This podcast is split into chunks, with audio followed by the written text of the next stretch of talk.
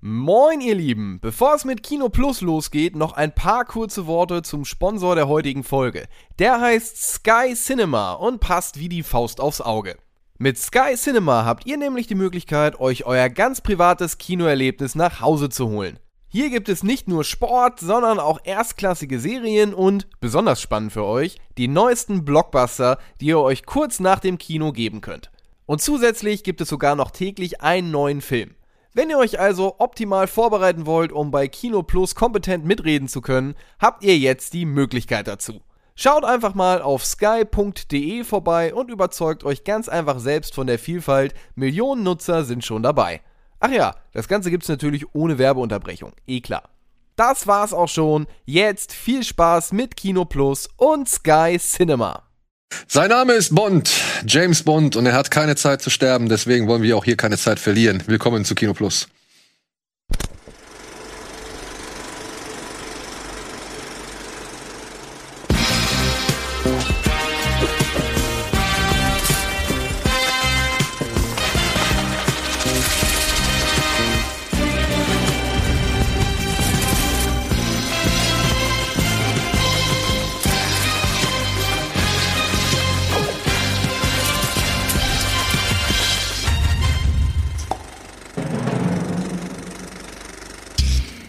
Hallo und herzlich willkommen zu einer neuen Folge Kino Plus. Heute mal wieder mit Kevin von Hallo. Last Movie Hero. Genau. Mit Etienne und am Monitor live zugeschaltet Marco Risch. Am Dienstag noch bei Bada Binge, jetzt schon direkt rekrutiert. Nee, wir haben ihn nach Bada Binge direkt für Kino Plus verhaftet, weil er mir danach erzählt hat, er ist einer der allergrößten Bond-Fans auf diesem Planeten. Und Ja. Dementsprechend, weil wir auch am gleichen Abend dann halt den neuen James Bond gesehen haben, habe ich gesagt, Alter, dann musst du hier in die Sendung kommen, dann müssen wir auf jeden Fall über den neuen James Bond gemeinsam reden. Und das wollen wir heute auch machen, und zwar sehr breit und ausführlich. Und auch mit einem gewissen Spoiler-Part. Da kommen wir nicht drum rum, denn wir haben alle, glaube ich, Redebedarf und das muss raus. Es tut uns leid, aber den versuchen wir ganz ans Ende dieser Sendung zu packen. Ne? Ja. Aber vorher geht's natürlich wie immer um das, was wir zuletzt gesehen haben. Etienne. Was haben wir zuletzt gesehen? Das ist die Frage, die stellen sich Menschen weltweit. Was haben wir zuletzt gesehen? Ich muss selber nachgucken, weil ich ja so viele Sachen gucke. Ja, warte. Soll ich schon mal loslegen? Soll dann Kevin Genau. Okay, ich fange schon mal an. Ich habe zuletzt die dritte Staffel endlich nachgeholt von Ozark und bin wieder mal begeistert. Ähm, ich weiß nicht, kennt ihr Ozark? Erste Ja. Staffel geguckt, zweite Staffel bin ich irgendwie relativ am Anfang noch dritte Folge oder so. Weil keine Lust mehr oder weil Doch, irgendwie fand ich's, eigentlich hat es alles, alle so Elemente, die mir gefallen. Es wurde dann so ein bisschen abgefahrener mit diesem alten Ehepaar, die da irgendwie dann die krassesten sind und so. Und, aber ich weiß gar nicht warum. Wie so oft, manchmal, äh, kommt es dann hängen. einfach, ja, nee, irgendwie, weil man es einfach nicht schafft, ein, zwei Wochen zu gucken und dann ist man auch schon wieder raus. Aber ich habe immer vorgehabt, zwei dazu, weil ich auch nur Gutes gehört Ah. habe. Das ist ja mit Jason Bateman. Erste Staffel gesehen. Ich kannte ihn vorher halt nur wirklich aus Comedies, die ganze Zeit. Und Comedy ist halt immer so das, das perfekte Timing-Gefühl. Und das braucht man halt auch für diese Dramen. Das hat man ja bei Breaking Bad schon gesehen. Und das funktioniert einfach so gut. Das ist so spannend. Und wenn es einen Twist gibt oder wenn irgendwas schief läuft in dieser Serie, dann geht's halt richtig schief. Und ich find's mega cool. Ähm, bin froh, die endlich abgeschlossen zu haben. Beziehungsweise es kommt ja bald eine vierte Staffel. Und darauf freue ich mich. Es wird ja auch immer so mit Breaking Bad, glaube ich, in einem Atemzug genannt. Ja, es wird oft verglichen, weil so ein bisschen die Tonalität ähnlich ist. Ähm, gibt ein paar Parallelen, aber ich finde die Story denn doch ganz anders. Es hat natürlich was mit dem Kartell zu tun, ja, das ist so die Ähnlichkeit, aber bei dem einen geht es ums Drogenherstellen, hier geht es eben ums Geldwaschen. Also sind schon zwei komplett verschiedene Bereiche innerhalb einer Welt. du hast halt auch wieder so diesen Everyday Daddy, Mhm. äh, so der ins Crime-Business einsteigt und irgendwie, Ja, das ist halt klar, glaube ich, so diese Parallele. Er wird gezwungen, Er er, wird zieht, gezwungen. er zieht aber auch ein bisschen mehr seine Familie mit rein, als es Walter White gemacht hat. Und das ist so der Reiz auch ein bisschen. Ja, aber weil seine Frau auch ziemlich scheiße war, muss man dazu sagen. Mhm. Und dementsprechend äh, meiner Ansicht nach auch ziemlich die Konsequenzen dafür tragen sollte. Aber ich habe jetzt auch nur die erste Staffel gesehen. Aber genau, weil das ist ja das Geile auch bei Ozark, so wie ich das mitgekriegt, du Mhm. weißt natürlich schon wieder mehr, aber die hat natürlich auch Haare auf den Zähnen ähm, im Negativen, aber das kannst du ja vielleicht fürs Business auch benutzen, sage ich mal, wenn du so jemanden hast. Vielleicht ist ja die Person mit dem Killerinstinkt sozusagen, vielleicht ist es gar nicht der Typ. Aber er, er bricht doch auch schon weg, ne? Er versucht eigentlich immer so im Rahmen zu bleiben, also eigentlich gar nicht zu schlimme Sachen zu machen. Und ähm, ja, was die Frau später noch so macht, das wird man Ja, in der ey, Serie sehen. mich hat's mich hat's leider nicht abgeholt, muss ich Okay. ehrlich sagen. Ich habe die erste Staffel gesehen, ich fand das so, also inszenatorisch, schauspielerisch alles cool, Mhm. ne, keine Frage. Aber für mich hat's zu viele Inkredenzien gehabt, die man jetzt schon so oft gesehen hat. Du kommst irgendwo hin als Mhm. Fish out of water und plötzlich ist da alles noch viel schlimmer, als man es von der eigenen Herkunft her kannte. Und natürlich gibt's noch so einen Drug Lord, der dann noch irgendwie das ganze Gebiet irgendwie Mhm. kontrolliert und der sich jetzt plötzlich in seiner Ehre oder in seinem Business gefährdet sieht und was weiß ich. Und ähm, ja, mich, mich hat's halt, ich habe auch schon mit, mit anderen Leuten noch mal drüber gesprochen, die auch gesagt haben, ey, das nimmt aber auch dann wirklich noch mal zu qualitativ. es wiederholt sich halt nichts. Das ist so Ja, immer so aber ey, und dann haben wir wieder das alte Problem, du hast so viel tausend Serien. Die Watchlist, die füllt sich immer mehr. Die Watchlist füllt sich immer weiter und dann gerät da sowas auch natürlich Das meine ich, man verzeiht natürlich dadurch auch weniger. Ne? Sobald dir auch nur irgendwas mal nicht gefällt, hast du gleich 20 Alternativen, die du stattdessen. Also du musst dir dann jedes Mal die Frage stellen: Gucke ich jetzt das weiter, was mir gerade nicht so Bock macht, in der Hoffnung, dass es mir wieder Bock macht, oder gucke ich jetzt eins von den anderen 300 Sachen, die irgendwie geil sein sollen? Also Früher hat man halt irgendwie so viel okay bis gute Serien gesehen, weil man einfach Bock drauf hatte. Es gab ja auch nicht so viel Abwechslung. Und jetzt füllt sich es einfach so auf 50 Streaming-Anbietern Und und man guckt einfach wirklich nur auf das, was wirklich sehr, sehr gut ist. Genau, Und ich eine Serie, gesagt, die ich habe nur noch Zeit für überragend. Ja. ja, eine Serie, die halt lang ist und dann nur okay ist, das ist halt das große ja, Problem. Das will man eigentlich gar nicht erreichen. Oder nicht? Deswegen habe ich Ozark nie angefangen, ehrlich gesagt. Das hatte ich immer, ich hatte das immer in meinem Hinterkopf abgespeichert als Breaking Bad auf Wish bestellt und äh, also schon nach den Trailern, deswegen habe ich es mir nicht angeschaut. Ich, ich will stattdessen wieder Better Call Saul nachholen für die letzte Staffel nochmal rewatchen. Weißt du, ich kann ja stattdessen das gucken. Und Ja. ich habe dieses Jahr Sopranos zu Ende geschaut. Nach dem, was ihr gerade erzählt habt, musste ich an Vince Gilligan, äh, den, den, den Creator von äh, Breaking Bad, denken, als er den ersten Pitch dazu gemacht hat bei, äh, wie heißt der Sender, AMC. Hm. Dann hat er den Pitch für Breaking Bad gemacht, hat erzählt, worum es geht, den Familienvater, der aus Geldnot eben jetzt anfängt, äh, Drogen herzustellen und zu verkaufen. Ähm, dann haben die ihm danach gesagt, oh, das ist wie Weeds. Und er so, was? Was? Weeds? Was ist das? Es ist eine andere Serie ähm, auf, äh, ich weiß nicht mal, welchem Sender, aber auch irgendeinem Pay-TV-Sender in den USA. HBO war das, glaube ich. H nee, ich glaube das ist nicht HBO. War das FX nicht? Das weiß ich. Ach, ist auch egal, was es war. Ja. Hier war es Pro 7 in Deutschland, da habe ich zum ersten Mal gesehen. Und da kannte ich es ja auch. Äh, und wenn er, Vince Gilligan hat danach gesagt, wenn er Showtime. gewusst hätte, Showtime, Showtime war's, wenn er gewusst hätte, dass es Weeds gibt, hätte er Breaking Bad nie gepitcht, weil ihm das zu nah dran war. Aber es war zu spät und es war ja das Glück für uns alle, weil Breaking Bad trotzdem eigenständig genug ist. Nur bei Ozark, ich guck da drauf und denk so, hätte man das machen sollen in der Post-Breaking Bad-Ära? Muss da nicht noch ein bisschen viel, also viel mehr Eigenständigkeit rein? Ich kann stattdessen halt wieder Breaking Bad schauen oder eben Sopranos oder was auch immer. In diese, es fällt ja alles in ein Genre rein, das, äh, dieses Difficult Man-Genre. Also Männer mittleren Alters, Changing die Man. anfangen, ja, Changing Man, die anfangen kriminell zu werden. Und äh, Ozark bietet mal so von außen betrachtet nicht genug Eigenständiges, auch wenn ich Jason Bateman sehr mag. Vielleicht werde ich es wirklich irgendwann nachholen, deswegen. Also ich finde es äh, nachvollziehbar, was du sagst. Man kann es natürlich auch einfach als, als Genre-Serie sehen. Ne? Also wenn man sich anguckt, die Deutschen gucken äh, jede Woche irgendwie einen ihrer Krimis, die gefühlt alle gleich sind. Also es gibt ja auch einfach, das ist dann vielleicht schon wieder so ein Genre und da ist es schon auch nicht so schlecht, einfach weil es wirklich sehr hochwertig produziert ist, tolle Schauspieler und also das ist schon eine Serie, die man auch, finde ich, gut so wegbingen kann. Aber ich kann auch verstehen, wenn man irgendwie sagt, so ja, more of the same. Also, wie gesagt, ich bin so mittendrin. So mich, äh, die erste Staffel haben wir wirklich auch, habe ich mit meiner Frau durchgebinged, aber dann bei der zweiten irgendwie den Faden verloren. Und äh, ja, aber ich habe, wie gesagt, nur Gutes gehört, habe auch jetzt Es lohnt sich dran wieder zu Bock bleiben, gemacht, ja. wieder ein bisschen. Gerade weil die dritte Vielleicht ist so es genau ist. das, was Ja. wir gerade suchen. So. ja. Ja, dann macht doch das weiter. Ich meine, ihr kennt ja schon die Figuren, euch muss man niemand groß Ja, ich müsste erzählen. tatsächlich noch mal ein bisschen gucken, wer da was ist. Es ist immer so mit so vielen Personen. Es gibt einen, einen Herren auf äh, YouTube, Mr. Recap oder so. Einfach stimmt. 10 Minuten oder 15 Minuten, erste Staffel durchge, durchgeballert und dann hast du wieder alles, was du wissen musst. Also- weißt du jetzt eigentlich übrigens, was du zuletzt gesehen Ja, hast? ich habe zuletzt, äh, also wenn wir bei Serien noch sind, habe ich gesagt, ich habe die erste Folge Sons of Anarchy geguckt, Geil. weil äh, ich das auch schon immer auf dem Zettel hatte oder so.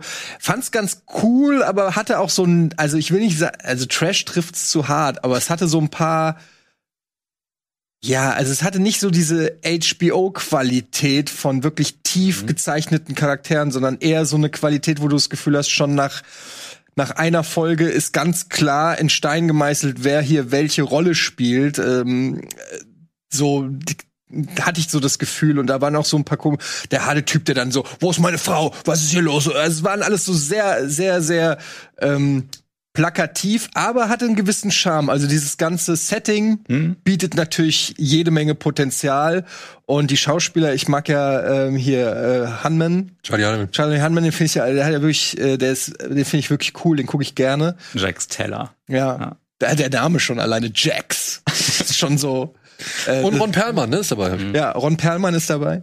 Und als Film, äh, also mal, mal gucken, ob ich da weiter gucke. Also werde ich vielleicht noch so zwei, drei Folgen mir äh, angucken und dann schauen, ob ich das dem eine Chance gebe. Und ist nicht die Mutter von Charlie Hunman in der Serie Peggy Bundy? Ja. Katie Ja, Siegel. Katie Sagal, ja. Ja. Und dann habe ich als äh, Film habe ich geguckt, Candyman habe ich jetzt geguckt. Candyman. Den neuen aber. Den neuen. Ja. Den, das, Den haben wir hier äh, noch gar nicht gesprochen, weil es irgendwie nie richtig gepasst hat, weil als wir mal sprechen wollten, durften wir es noch nicht, weil er so ein komisches Embargo hatte. Okay. Und dann waren wir, da ist irgendwie, glaube ich, eine Folge mal ausgefallen und dann war das, glaube ich, die Woche von Candyman. Einen Satz habe ich dazu in der letzten Folge, als ich hier war, gesagt. Das war's aber auch schon. Ja. Dann sag mal was. Was war der Satz? Zitieren kann ich ihn nicht mehr. Aber ich fand den Film gut, bis auf das Ende, was mir sehr, sehr schnell vorkam. Das kam so durchgerusht vor. Irgendwie hatte ich das Gefühl, jetzt baut sich die Story gerade so schön auf. Man hat diesen Body Horror, der gerade so ein bisschen an die Fliege erinnert. Davon würde ich gern mehr sehen, wie er sich verändert, wie er weiter in diesen Sumpf fällt, wie vielleicht auch die Beziehung zu seiner Freundin immer mehr kappt. Und dann ist es plötzlich schon vorbei. Trifft's ganz gut. Also ich fand den auch ganz, ganz, ganz okay. Also, ne, du weißt ja bei Horrorfilmen immer auch sehr, sehr skeptisch und äh, ganz okay ist für, für Horrorfilme bei mir schon echt gut für andere Filme. ähm, der hat einfach zwei, drei richtig geile so Horrorszenen, die mir richtig gut gefallen haben, will ich jetzt auch nicht spoilen. Aber insgesamt sehe ich es auch so, der wirkte ein bisschen orientierungslos. Manchmal wusste ich nicht genau, was will er eigentlich für eine Art Horrorfilm sein. Und am Ende, wie gesagt, geht's dann wirklich Schlag auf Schlag, geht's dann alles sehr schnell. Ähm, und hat dann da auch ein bisschen Potenzial verspielt, finde ich. Und ähm, auch dann so dann diese eine Szene da zum Beispiel auf dieser Schultoilette, die wirkte auch so, als ob der Regisseur gesagt hat, wir brauchen noch irgendeine brutale Szene. Es fehlt noch ein bisschen Blut.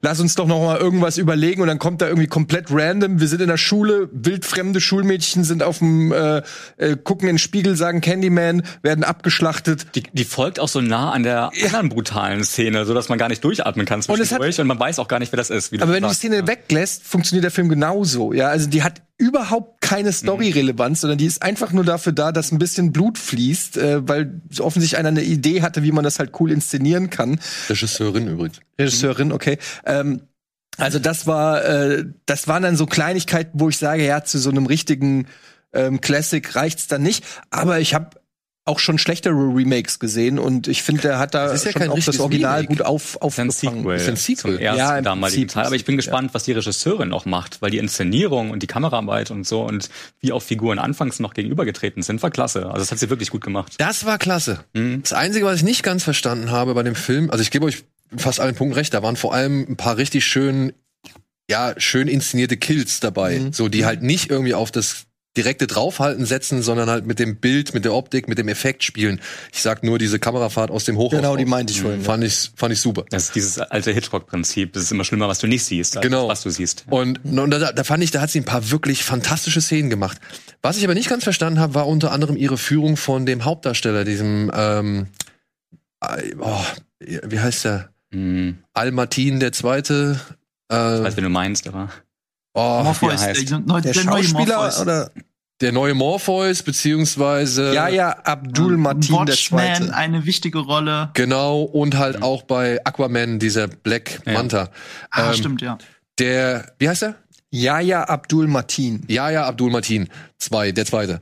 Ähm, ich fand, der war teilweise richtig schlecht. Mhm. Also er war wirklich wie in so einer Daily Soap. Wenn er da ankommt und ich weiß nicht, ob ihr euch an die Szene erinnern könnt, da möchte er mit so einem Tuch so ein Bild überdecken. Mhm. Und wie der da aufdreht, das war wie in einer Telenovela. So ah, und fummelt rum und keine Ahnung. Und ich hab's nicht ganz verstanden. Das wirkte, das wirkte fremdartig in diesem Film drin, der ansonsten so stilsicher war und auch cool war und vernünftig war. So, ja. Das sieht man schon im Trailer. Ich glaube, die Szene, die du gerade angesprochen hast, und da reagiert er halt voll drüber. Also es ist komplettes Overacting, Ja. nicht so, wie die Figur vielleicht reagieren würde, wenn sie ein bisschen irgendwie in dieser künstlerischen Phase gerade ist. Und da gab's so zwei, drei Momente, wo ich gedacht habe, Mhm. finde ich störend. Und ich muss auch sagen, ja, ich respektiere die vor allem politische Botschaft, die in diesem Mhm. Film jetzt irgendwie transportiert werden sollte. Und ich finde es auch gut, wie es gemacht worden ist. Es ist allerdings ein bisschen, meiner Ansicht nach, zu viel von drin. Und der Mythos des Candyman, Mhm. den wir durch den ersten Film kennengelernt haben, der wird mir hier ein bisschen durcheinandergewirbelt. Also ein Das bisschen. meinte ich mit orientierungslos. Ja. So, was willst du eigentlich Genau, sagen? also- Gesellschaftskritik, Horrorfilm, Humor. Da, ja, und vor allem aber auch nach der Logik des ersten Films, den wir bisher kannten, muss ich sagen, hatte ich am Ende Probleme damit zu verstehen, wie jetzt die, diese, dieses Mysterium oder einfach das ganze Ding Candyman aufgebaut ist. Weil da waren Sachen, mal war er irgendwie greifbar, mal war er nicht da, mal war er irgendwie im Raum und konnte irgendwie aktiv irgendwie eingreifen und mal ist er nur irgendwie eine Versinnbildlichung. Und es war ein bisschen, auch was die Geschichte von ihm angeht, es war alles ein bisschen durcheinander, fand ich. Und das Okay. hat dem, hat mir nicht so gut getan, weil ich halt, wie gesagt, den originalen Film noch kurz vorher gesehen hatte und da auch noch mal den Mythos mir aufgefrischt habe, weil ich das auch noch verstehen wollte. Und jetzt war ich einfach nur durcheinander am Ende des Films. Was ich noch ganz cool fand, sind diese Zwischeneinblendungen manchmal gewesen oder die, die Back Flashbacks, die sie hatten mit diesem Schattenspiel oder den, Ja. den Pappfiguren. Ähm, das, das fand ich auch ganz schön, weil es auch irgendwie noch so übertragbar ist auf dieses Spiegelbild, wo er auch immer so die dunkle Seite von sich selber gesehen hat. Also es ist auch irgendwie wirklich inszenatorisch, aber auch irgendwie geschichtlich noch Sinn gemacht hat, dass es nicht einfach nur ein Effekt war, sondern dass du das da wieder gespiegelt hast. Also ja, aber dann halt, wie gesagt, das, was du halt zum Ende so durchgerusht Mhm. bezeichnet hast, das war für mich dann so ein Moment, wo ich dachte, aber warte mal, wie funktioniert denn das mit dem ersten Film und wie und Ja. alles und ja. Hast du den gesehen, Marco? Nee, nee. Der letzte Horrorfilm, den ich gesehen habe, war Don't Breathe 2 und äh, das würde ich gerne ändern. Sehr gerne blind. Welcher? Don't Breathe 2. Don't Breathe 2. Also ich sag mal so, danach habe ich mich bei meiner Begleitung entschuldigt. Weil kann ich verstehen. also, also ich kann jetzt darüber reden, aber ich will, ich will nicht vom Thema ab, ab also wenn ihr noch ein bisschen über Candyman reden wollt. Nein, nein, alles gut. Don't Breathe 2. Aber äh, Candyman ist deutlich besser als Don't Breathe 2, äh, 2 auf jeden Das ist Fall. aber auch nicht schwer. Also, Na gut, das ist nicht wirklich schwer, aber ja, er ist schon ein paar Nummern besser, würde ich jetzt. Ja. Gut, was Aber der hat eine geile One-Shot-Sequenz, Don't Breathe 2. Also ich, also für mich als kameraaffin äh, Kinozuschauer fast nur deswegen könnte es sich lohnen zu gucken. Einfach so als Lehrstück. Wie kann man eine One-Shot-Sequenz innerhalb eines Hauses, die fast schon aussieht wie, wie eine gestellte Szene aus Last of Us, äh, wenn Entwickler das vorspielen. Ähm, das, das, das, wo, so sieht man sowas schon mal. Das war schon ganz aber war geil. die nicht auch Aber getrickst mit CGI? Ich meine, da war ein bisschen. Da waren bestimmt Tricks mit drin, aber ich, habe sie jetzt zumindest auf der Leinwand nicht entdecken können. Wenn Was hast du denn als letztes entdecken können? Äh, das war tatsächlich äh, äh, meine Abneigung für No Time to Die, aber darüber reden wir gleich.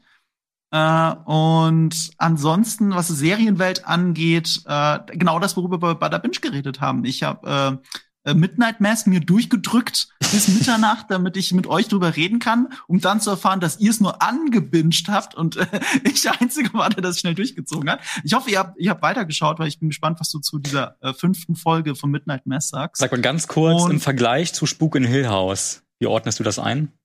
Ich kann das tatsächlich nicht vergleichen, weil das das erste war von Flanagan, was ich gesehen habe. Okay. Aber ich habe danach Lust, äh, mir Hill House anzuschauen. Ich habe mir danach noch mal ein Featurette zu Midnight Mass angeschaut und es war genauso wie Daniel gesagt hat, das war ein wesentlich persönlicherer äh, äh, Film, will ich sagen, weil es wie ein Film ist. Eine wesentlich persönlichere Serie, weil es nochmal über seinen Al eigenen Alkoholismus, weil das auch noch mit reflektiert wird.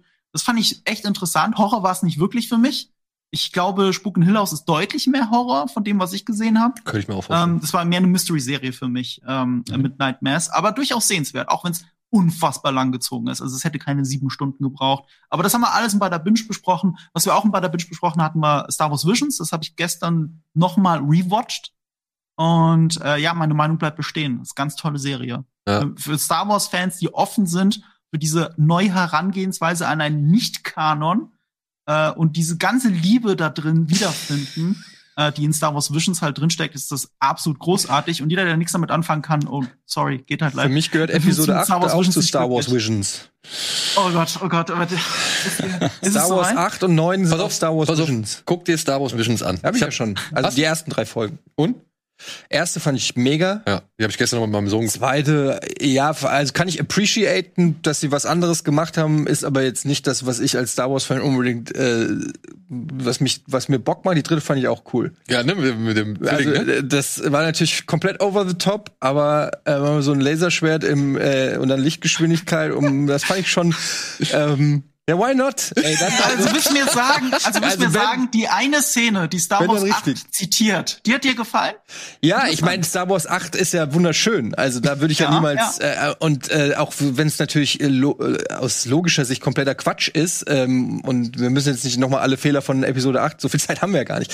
Aber wie, der, wie das Ding auseinandergeht, der Dreadnought, das äh, ist nicht das, was ich an äh, Episode 8 kritisiere. Der Shot war Aber natürlich auch sehr interessant, schön dass du sagst, dass das, äh, das Duell dir so gut gefallen hat, die erste Folge, weil die ist ja 100% Akira Kurosawa.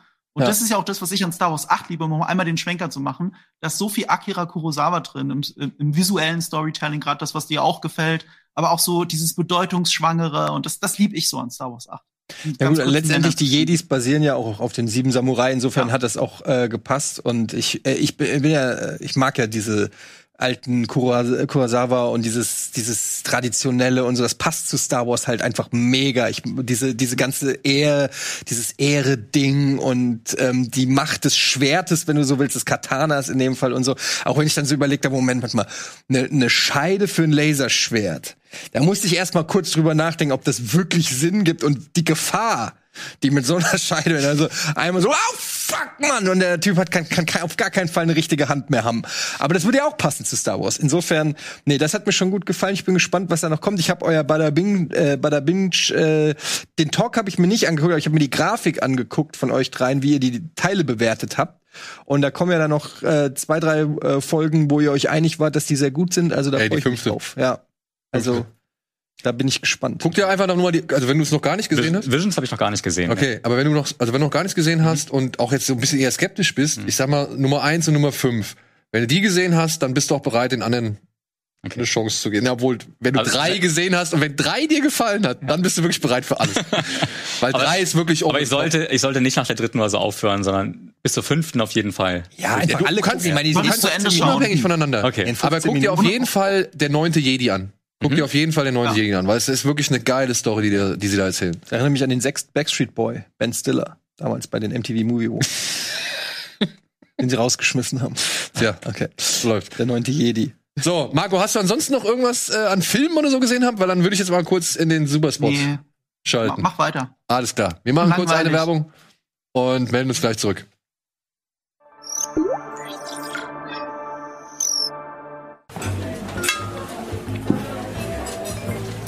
Sorry nochmal, Joachim, dass ich dich beim letzten Mal sitzen gelassen habe.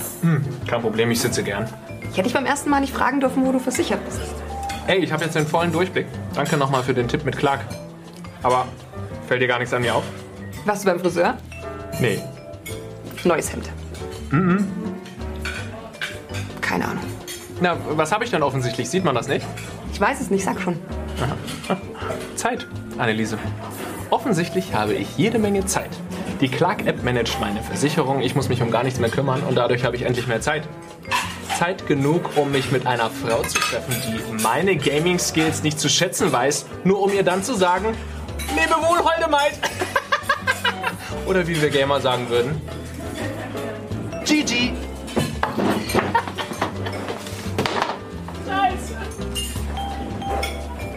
Er hat seine Versicherungen im Griff. Ein absoluter Traummann.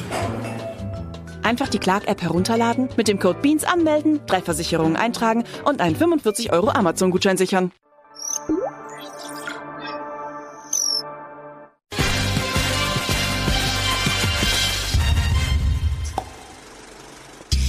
Hallo und herzlich willkommen zurück zur Keine Zeit zu sterben und lang rumzuquatschen Ausgabe von Kino Plus mit Kevin, mit Marco Risch am Bildschirm, mit Etienne und mit mir. Und ja, wir haben gerade eben gerade abgehakt, was wir zuletzt gesehen haben. Kevin hat mich jetzt in der Werbepause oder Werbeunterbrechung gefragt, was, Was ich denn hast du denn zuletzt geschaut? gesehen habe. Und das kann ich dir ganz einfach beantworten. Es ist nämlich ein Film aus unserer Rubrik Stream It.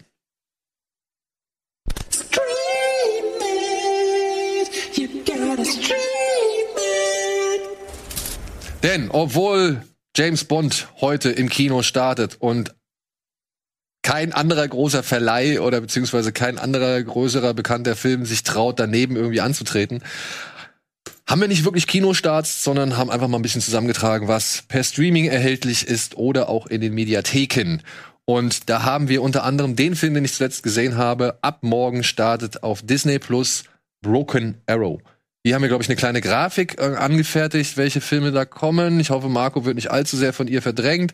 Genau. Ich habe mir gestern noch Broken Arrow nochmal angeguckt von John Woo mit John Travolta und Christian Slater, die Air Force Piloten spielen, die eine zwei Atomraketen mit einem Stealth Bomber transportieren sollen und dabei stellt sich heraus, dass John Travolta seine eigenen Pläne verfolgt und seinen Kollegen umbringen möchte, um halt eben diese Atomraketen einzusammeln und damit auf dem Schwarzmarkt sehr viel Geld zu verdienen.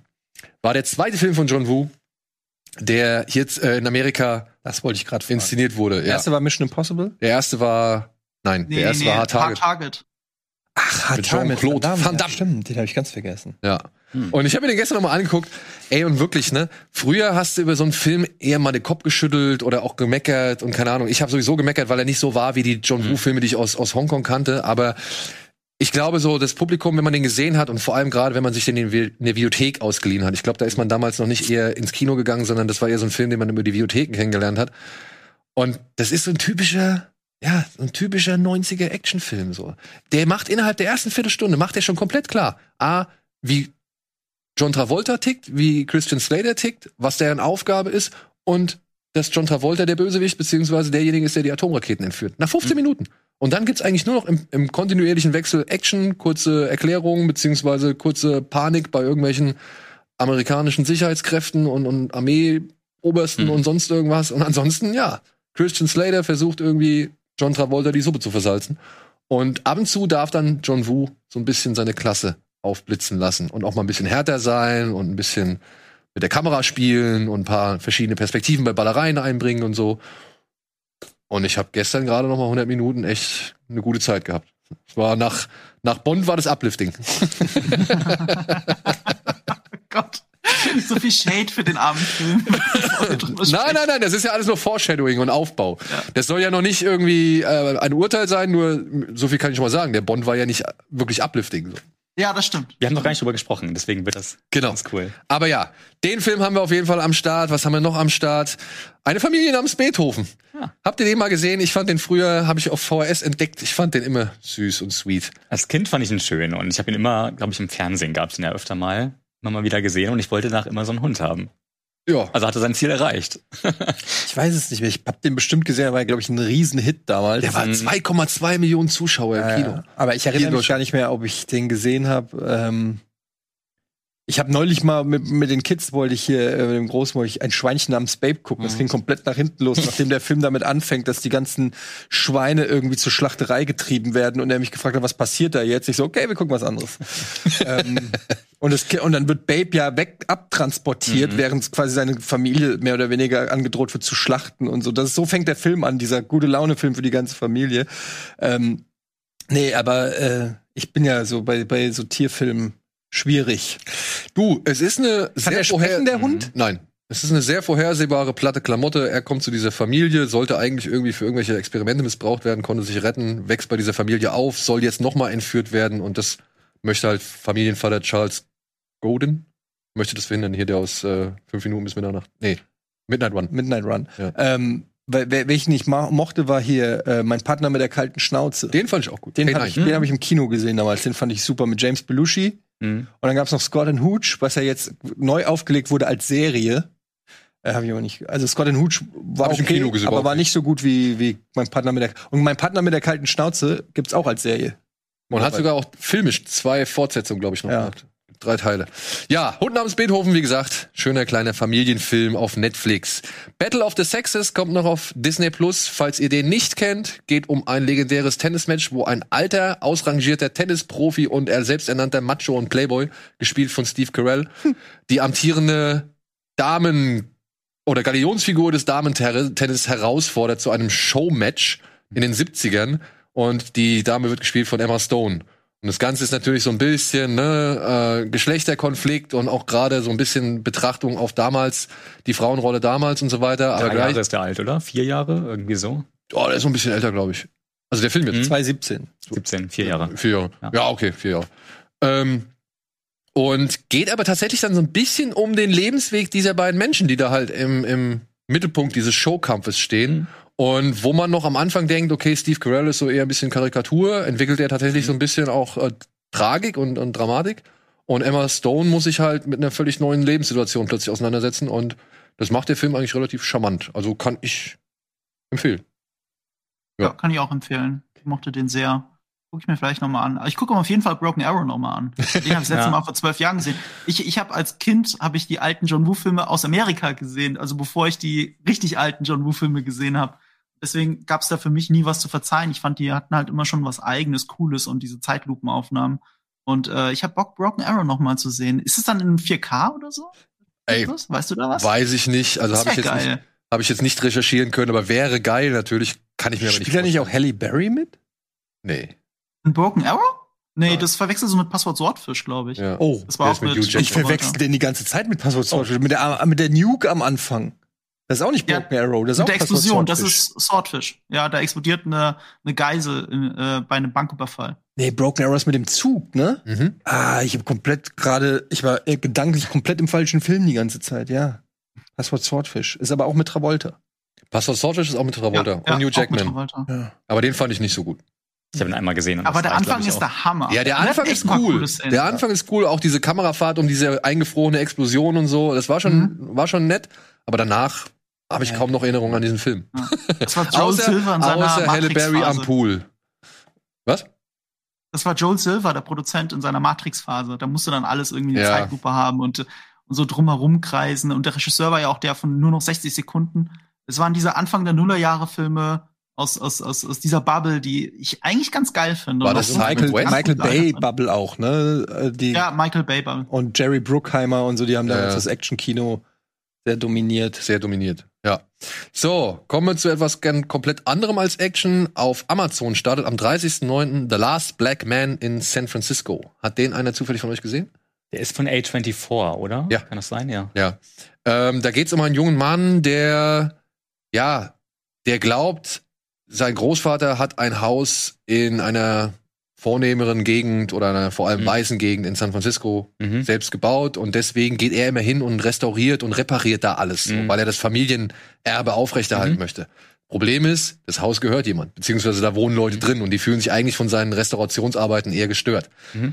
Jetzt kommt es aber zu einem Rechtsstreit und die Dame, die halt vorher in diesem Haus gewohnt hat, muss ausziehen, weil jetzt unklar ist, wem dieses Haus gehört. Der eigentliche Besitzer ist jetzt gestorben Mhm. und jetzt streiten sie sich ums Erbe und jetzt bleibt dieses Haus quasi leerstehend.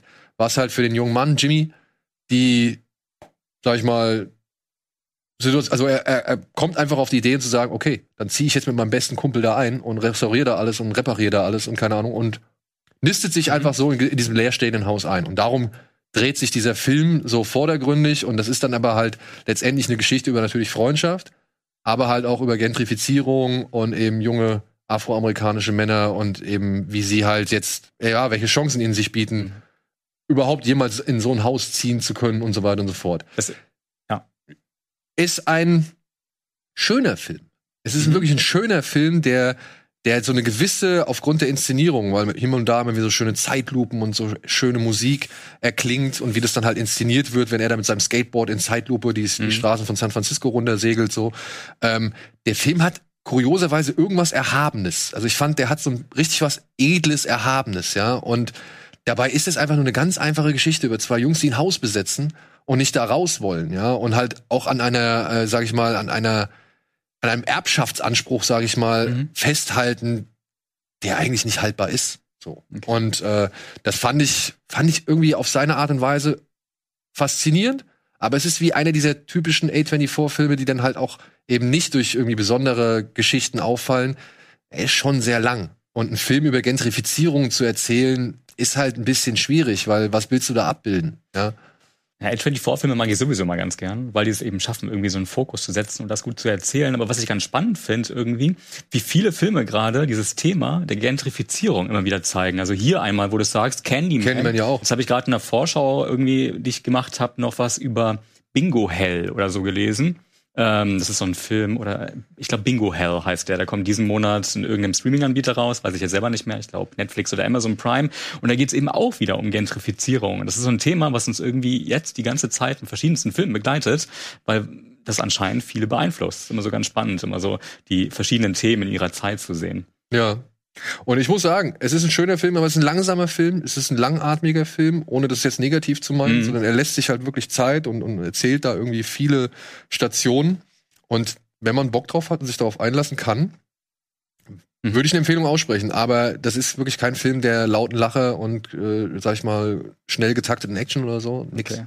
Also das ist halt einfach ein meditativer Film über eben junge Männer, die versuchen da ihr eigenes Ding durchzuziehen. Entgegen aller Widerstände oder eben entgegen aller, sag ich mal, Ansichten. Ja. So, dann haben wir noch ein Remake, ein amerikanisches Remake, das ab morgen auf Netflix erhältlich ist. Es heißt The Guilty und ist ja, wie gesagt, eine amerikanische Neuauflage von Antoine Fuqua mit Jake Gyllenhaal ähm, zu dem, was ist das, norwegischer Film? War das ein Mhm. norwegischer Film? Oder dänischer Film? Ähm, der halt von einem Polizisten handelt, der strafversetzt wurde in die Telefonzentrale und dort jetzt einen Abend Dienst leisten muss. Hier ist es jetzt während der Waldbrände in Kalifornien. Mhm. Und plötzlich ruft eine junge Frau bei ihm an und alles deutet darauf hin, dass die entführt worden ist und er versucht jetzt halt der Frau zu helfen. Das Besondere an diesem Film ist, er spielt die ganze Zeit nur in dieser Telefonzentrale beziehungsweise fast nur in einem Raum. Und er muss halt über Anrufe und verschiedene Connections und immer nur halt eben an, am Telefon Mhm. versuchen, diese Situation zu lösen oder irgendwie rauszufinden, was da los ist. Du hast das Original gesehen, ne? Ich habe das Original vor drei, vier Wochen zum ersten Mal gesehen. Es ist tatsächlich einer der besten Filme, die ich dieses Jahr gesehen habe. Also wirklich fantastischer Film, ultra spannend, super inszeniert. Kann man auch gut im Original mit Untertiteln gucken, weil einfach, ehrlich gesagt, rein optisch jetzt nicht so viel passiert. Ähm, es ist so ein bisschen fast ein Kammerspiel, hat mich auch ein bisschen hier an diesen Colin Farrell Phone Booth erinnert, der ja auch quasi nur in der Telefonzelle Kiefer spielt. Sutherland, ne? Der Film. Ja, genau. Ja, genau, mit dem Sniper, der ihn Genau. da in der äh, festhält. Und sowas mag ich halt, wenn man, wenn du so aus so ganz wenig irgendwie vermeintlich sehr viel gemacht wird Mhm. und das ist wirklich da eine Story, ist eigentlich fast, das könnte sogar ein Hörspiel sein, ehrlich gesagt. Ja, also du, den kannst du dir im Prinzip anhören, den Film. Und es wird trotzdem funktionieren. Und es würde trotzdem funktionieren und ich will da auch gar nicht zu viel verraten. Ähm, ich habe das Remake jetzt nicht gesehen, denke aber mal, Jake Gyllenhaal, glaube ich, spricht man es aus, ähm, ist ja, spricht ja eher dafür, dass es schon qualitativ hochwertig ist. Der wird ja jetzt nicht, hoffentlich nicht irgendeinen Quatsch machen. Bill Alle- Burr spricht mit. Bill Burr spricht mit. Ja. Bill Ah. Burr, Riley Keough, Ja, äh, weiß ich schon, Ethan, welche Rolle. Ethan Ähm, Hawke und noch irgendjemand. Also es sind Okay. ein paar prominente Sprecher so gesehen dabei. Ja. Also denk, äh, werde ich mir auf jeden Fall auch angucken, das, das Remake, weil mich einfach interessiert, ähm, was die draus gemacht haben. Mhm. Aber das Original gibt's glaube ich, auch bei Amazon Prime. Glaube ich, kann man sich, äh, sich das Original auch angucken.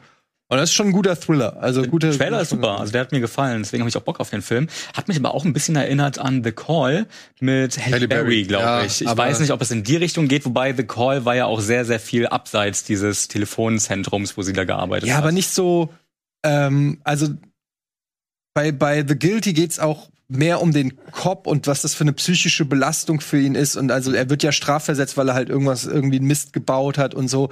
Und eigentlich ist es dann eine komplette Degradierung sozusagen, äh, diese 911-Calls dann sozusagen entgegenzunehmen und einfach nur noch zu vermitteln. Und ähm, da geht's auch viel so um diese persönliche Geschichte von dem Typen und ähm, ich, immer, es ist schwer da, man will da nicht zu viel zu zu sagen. Der T Titel hat- des Films hat natürlich spielt auch eine Rolle und so. Und ähm, bei diesem Halle Berry Film, der ist dann natürlich noch so ein bisschen flashiger und actionmäßiger Ich mein, und und der Halle Berry Film, heldenhafter und so. der Halle Berry Film, ne? Ich fand den ja bis zu einem gewissen Zeitpunkt echt in Ordnung. Ich bin da wirklich interessiert verfolgt und habe gedacht, zieht's bitte durch. Aber dann kommt der große entscheidende Moment. Halle Berry steht von ihrem Stuhl auf und dann ist dieser Film vorbei. Wirklich, dann ist dieser Film so gegen die Wand gefahren. Der ist auch nicht wirklich erwähnenswert, aber ich musste Äh, daran denken, weil das aber halt ja, ein das, ähnliches die, die, Prinzip das ist. Anfangsszenario erinnert schon stark daran so, aber du hast bei Halle Berry ja auch immer den Umschnitt gehabt auf das Mädchen, das entführt worden ist und wie sie halt im Auto irgendwie versucht, irgendwas rauszufinden oder sonst irgendwas. Hast du hier nicht. Okay. Hast du hier nicht. Ich finde auch so, man kennt, kennt ihr Searching mit, äh, ich glaube John Cho ist das. Ja, der war auch gut. der äh, quasi nur auf einem Computer stattfindet, ähm, der eine verm vermisstes Mädchen finden muss und dann halt nur die nur die den Kamera und Computer- so auch immer zeigt. Genau, dann halt alles, was der Computer, also er kann halt Desktop, googeln, Brille. Desktop, also hat kann halt skypen und so weiter, aber es find, findet im Prinzip alles nur auf diesem Computer statt. Das sind so Sachen, die finde ich immer irgendwie geil. Das finde ich interessant, wenn sowas irgendwie ja so reduziert ist, aber doch irgendwie einen dann bei bei der Stange. Ja. Kennst du einen, also kennst du das Original, Marco? Nee, überhaupt nicht. Ich frage mich halt die ganze Zeit, ich kenne den Trailer und den fand ich schon sehr gut. Ich wusste gar nicht, dass es ein Remake ist. Ja. Ähm, was ich interessant, was ich mich frage, ist, warum heißt der Film The Guilty? Ja, Also, ähm, äh, ist, ist es ein Spoiler, das zu sagen, warum Ja, das so es, heißt? ja. Ich versuche gerne, Wäre es ja. also, ah, okay, aber dann weiß man dann auch, warum das so heißt. Äh, weil es ist halt so, weißt du, ich habe den Trailer gesehen und wusste nicht mehr, wie der Film heißt. Und das ist immer so ein schlechtes Zeichen für mich, wenn da nicht sofort irgendwie eine Verbindung ist. Ähm, aber okay, gut, dann bin ich gespannt. Ja, ich werde mir anschauen, weil ähm, der Trailer war richtig gut. Ich habe bei Letterbox schon ein paar Reviews gelesen von Leuten, die, also äh, ich denke mal Amerikanern, die den schon sehen konnten und so. Und viele schreiben halt, oh, ich wusste gar nicht, dass das ein Remake ist, so. Und ich habe das, also das Original habe ich nie gesehen. Und das ist halt wahrscheinlich das Ding. In Amerika wird halt das Original keiner von Gustav Möller ist der Regisseur, das und aus dem Jahr 2018. Das ist von 2018. Ähm, das wird keiner irgendwie gesehen haben. Also haben die halt nicht den direkten Vergleich. Wir hatten jetzt halt den Film hier schon in der Sendung, wir haben den halt alle gesehen und wir können natürlich die Vergleiche anstellen. Aber viele sagen halt, ich kenne das Original nicht, für mich hat er richtig gut funktioniert. Also zumindest so der erste Tenor, den ich so anhand Letterbox-Reviews entnehmen konnte. Und gut. vielleicht sollte man sich den so reinziehen, um neutraler beurteilen zu können. Wir können das nicht mehr, aber ich werde mir den auch noch mal rein anschauen, weil ich, wie gesagt, das Original mag. Und wenn die treu an dem Original bleiben oder an der Geschichte bleiben, dann haben wir eine gute Geschichte. Also dann haben wir einen guten Film. Also da kann man sich ja nicht drüber beschweren.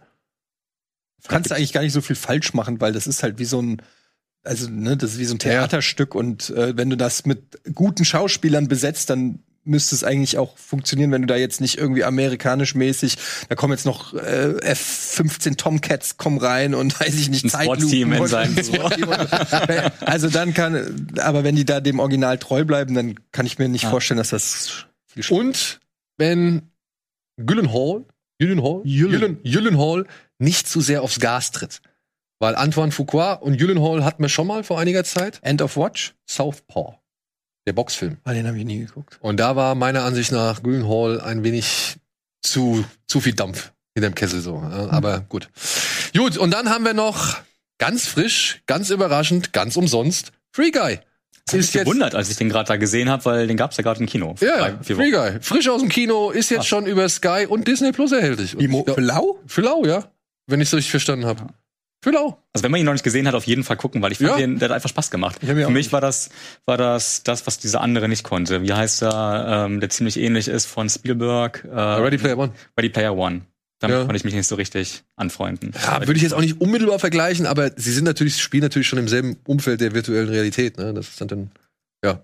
Also so quasi, äh, ich weiß jetzt nur von den Trailern und was wir hier mal drüber geredet haben, äh, im Prinzip, er ist eine Videospielfigur oder ein NPC, der zum Leben erwacht oder so. Ja, so der ein auf bisschen jeden Fall- Truman Show in einem Videospiel. Ja, genau. Er ist ein NPC, der realisiert, dass er ein NPC ist, beziehungsweise sich in einem Videospiel befindet. Aber muss, dann geht's noch darüber hinaus. Also das ist noch ein bisschen mehr. Gucken dir an, du hast noch nicht gesehen. Ein, ne? ein lernender NPC. Marco?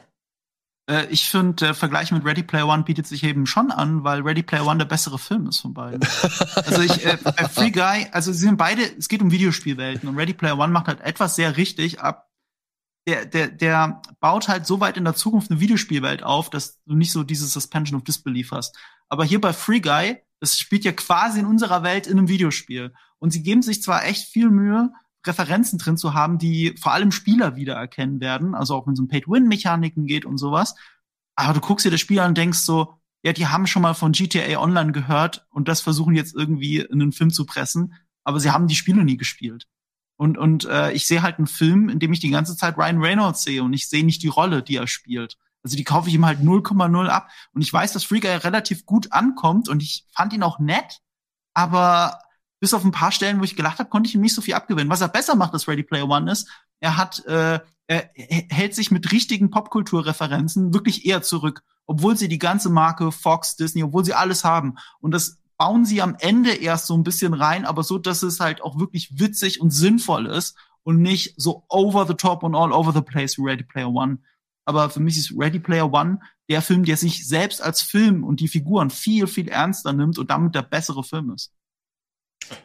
Finde ich, ein, äh, ja, aber das ist schön. Ja, ja, ich sehe es komplett anders. Also ich finde, mit Ryan Reynolds hast du recht. Wir sehen Ryan Reynolds und nicht den Charakter, also nicht diesen NPC.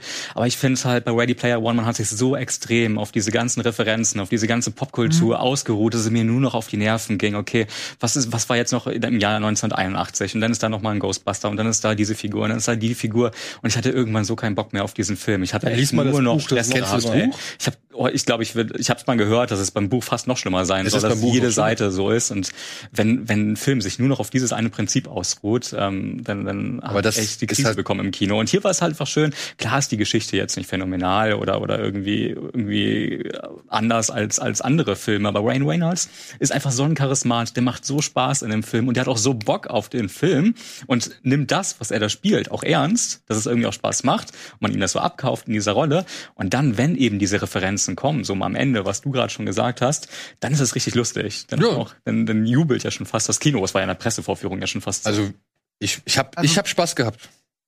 man sieht die Spielfreude von Ryan Reynolds. Das kann man niemandem absprechen. Das kann man ihm nicht absprechen. Er selber hat ja gesagt, er hatte noch nie so viel Spaß bei einem Dreh wie bei dem Film. Aber ich, ich, ich finde nicht, dass er die Rolle ernst nimmt. Also Ryan Reynolds spielt sich selbst und dadurch wird alles, was die Rolle erlebt, eigentlich nie wirklich nahbar. Es ist ja auch sehr vergleichbar mit der mit dem Lego Movie. Und Lego Movie, da nehmen sich ja auch die Figuren selber ernst, egal was alles abstruses drumherum passiert. Eigentlich ist er ja sehr ähnlich wie äh, die, Figur, die von Chris Pratt in Lego Movie gesprochen wird. Er ist der einzige, es ist, er ist ein Naivling. Und nichts, was Ryan Reynolds in diesem Film sagt, wirkt wie von jemandem Naiven gesagt, sondern von jemandem, der sich über alles lustig macht, was gerade passiert. Und dadurch ist es nettes Popcorn-Kino. Also man kann ihn auf jeden Fall gucken. Aber, äh, aber mich holt es auf einer emotionalen Ebene halt gar nicht ab. Das, ist das Einzige, was ich interessant finde, ist so ein bisschen das Ende. Dass das, dass das Ende ähm, nicht so ist. Der Film endet nicht so, wie ich es erwartet hätte. Ich hätte mir das ein bisschen kitschiger und so alles vorgestellt. Aber wenn man auch darüber ein bisschen nachdenkt, wie gut wir hätten diesen sonst enden lassen sollen. So, so, so anders kannst du den Film eigentlich gar nicht beenden, wenn du doch irgendwie die Figuren ernst nehmen willst. Also es geht auch noch schlimmer. naja, ja mal auf hohem Niveau. Also es geht noch schlimmer, wenn du dir zum Beispiel den Emoji-Movie anguckst.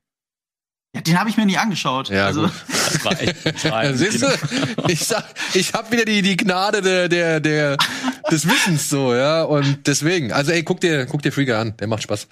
So, aber wir haben nicht nur Streaming-Tipps, sondern wir haben auch noch ein paar Mediathekentipps, denn da gab's auch noch ein paar schöne Sachen. Vor allem für dich habe ich was rausgesucht. Da haben wir auch noch mal eine kleine Tafel.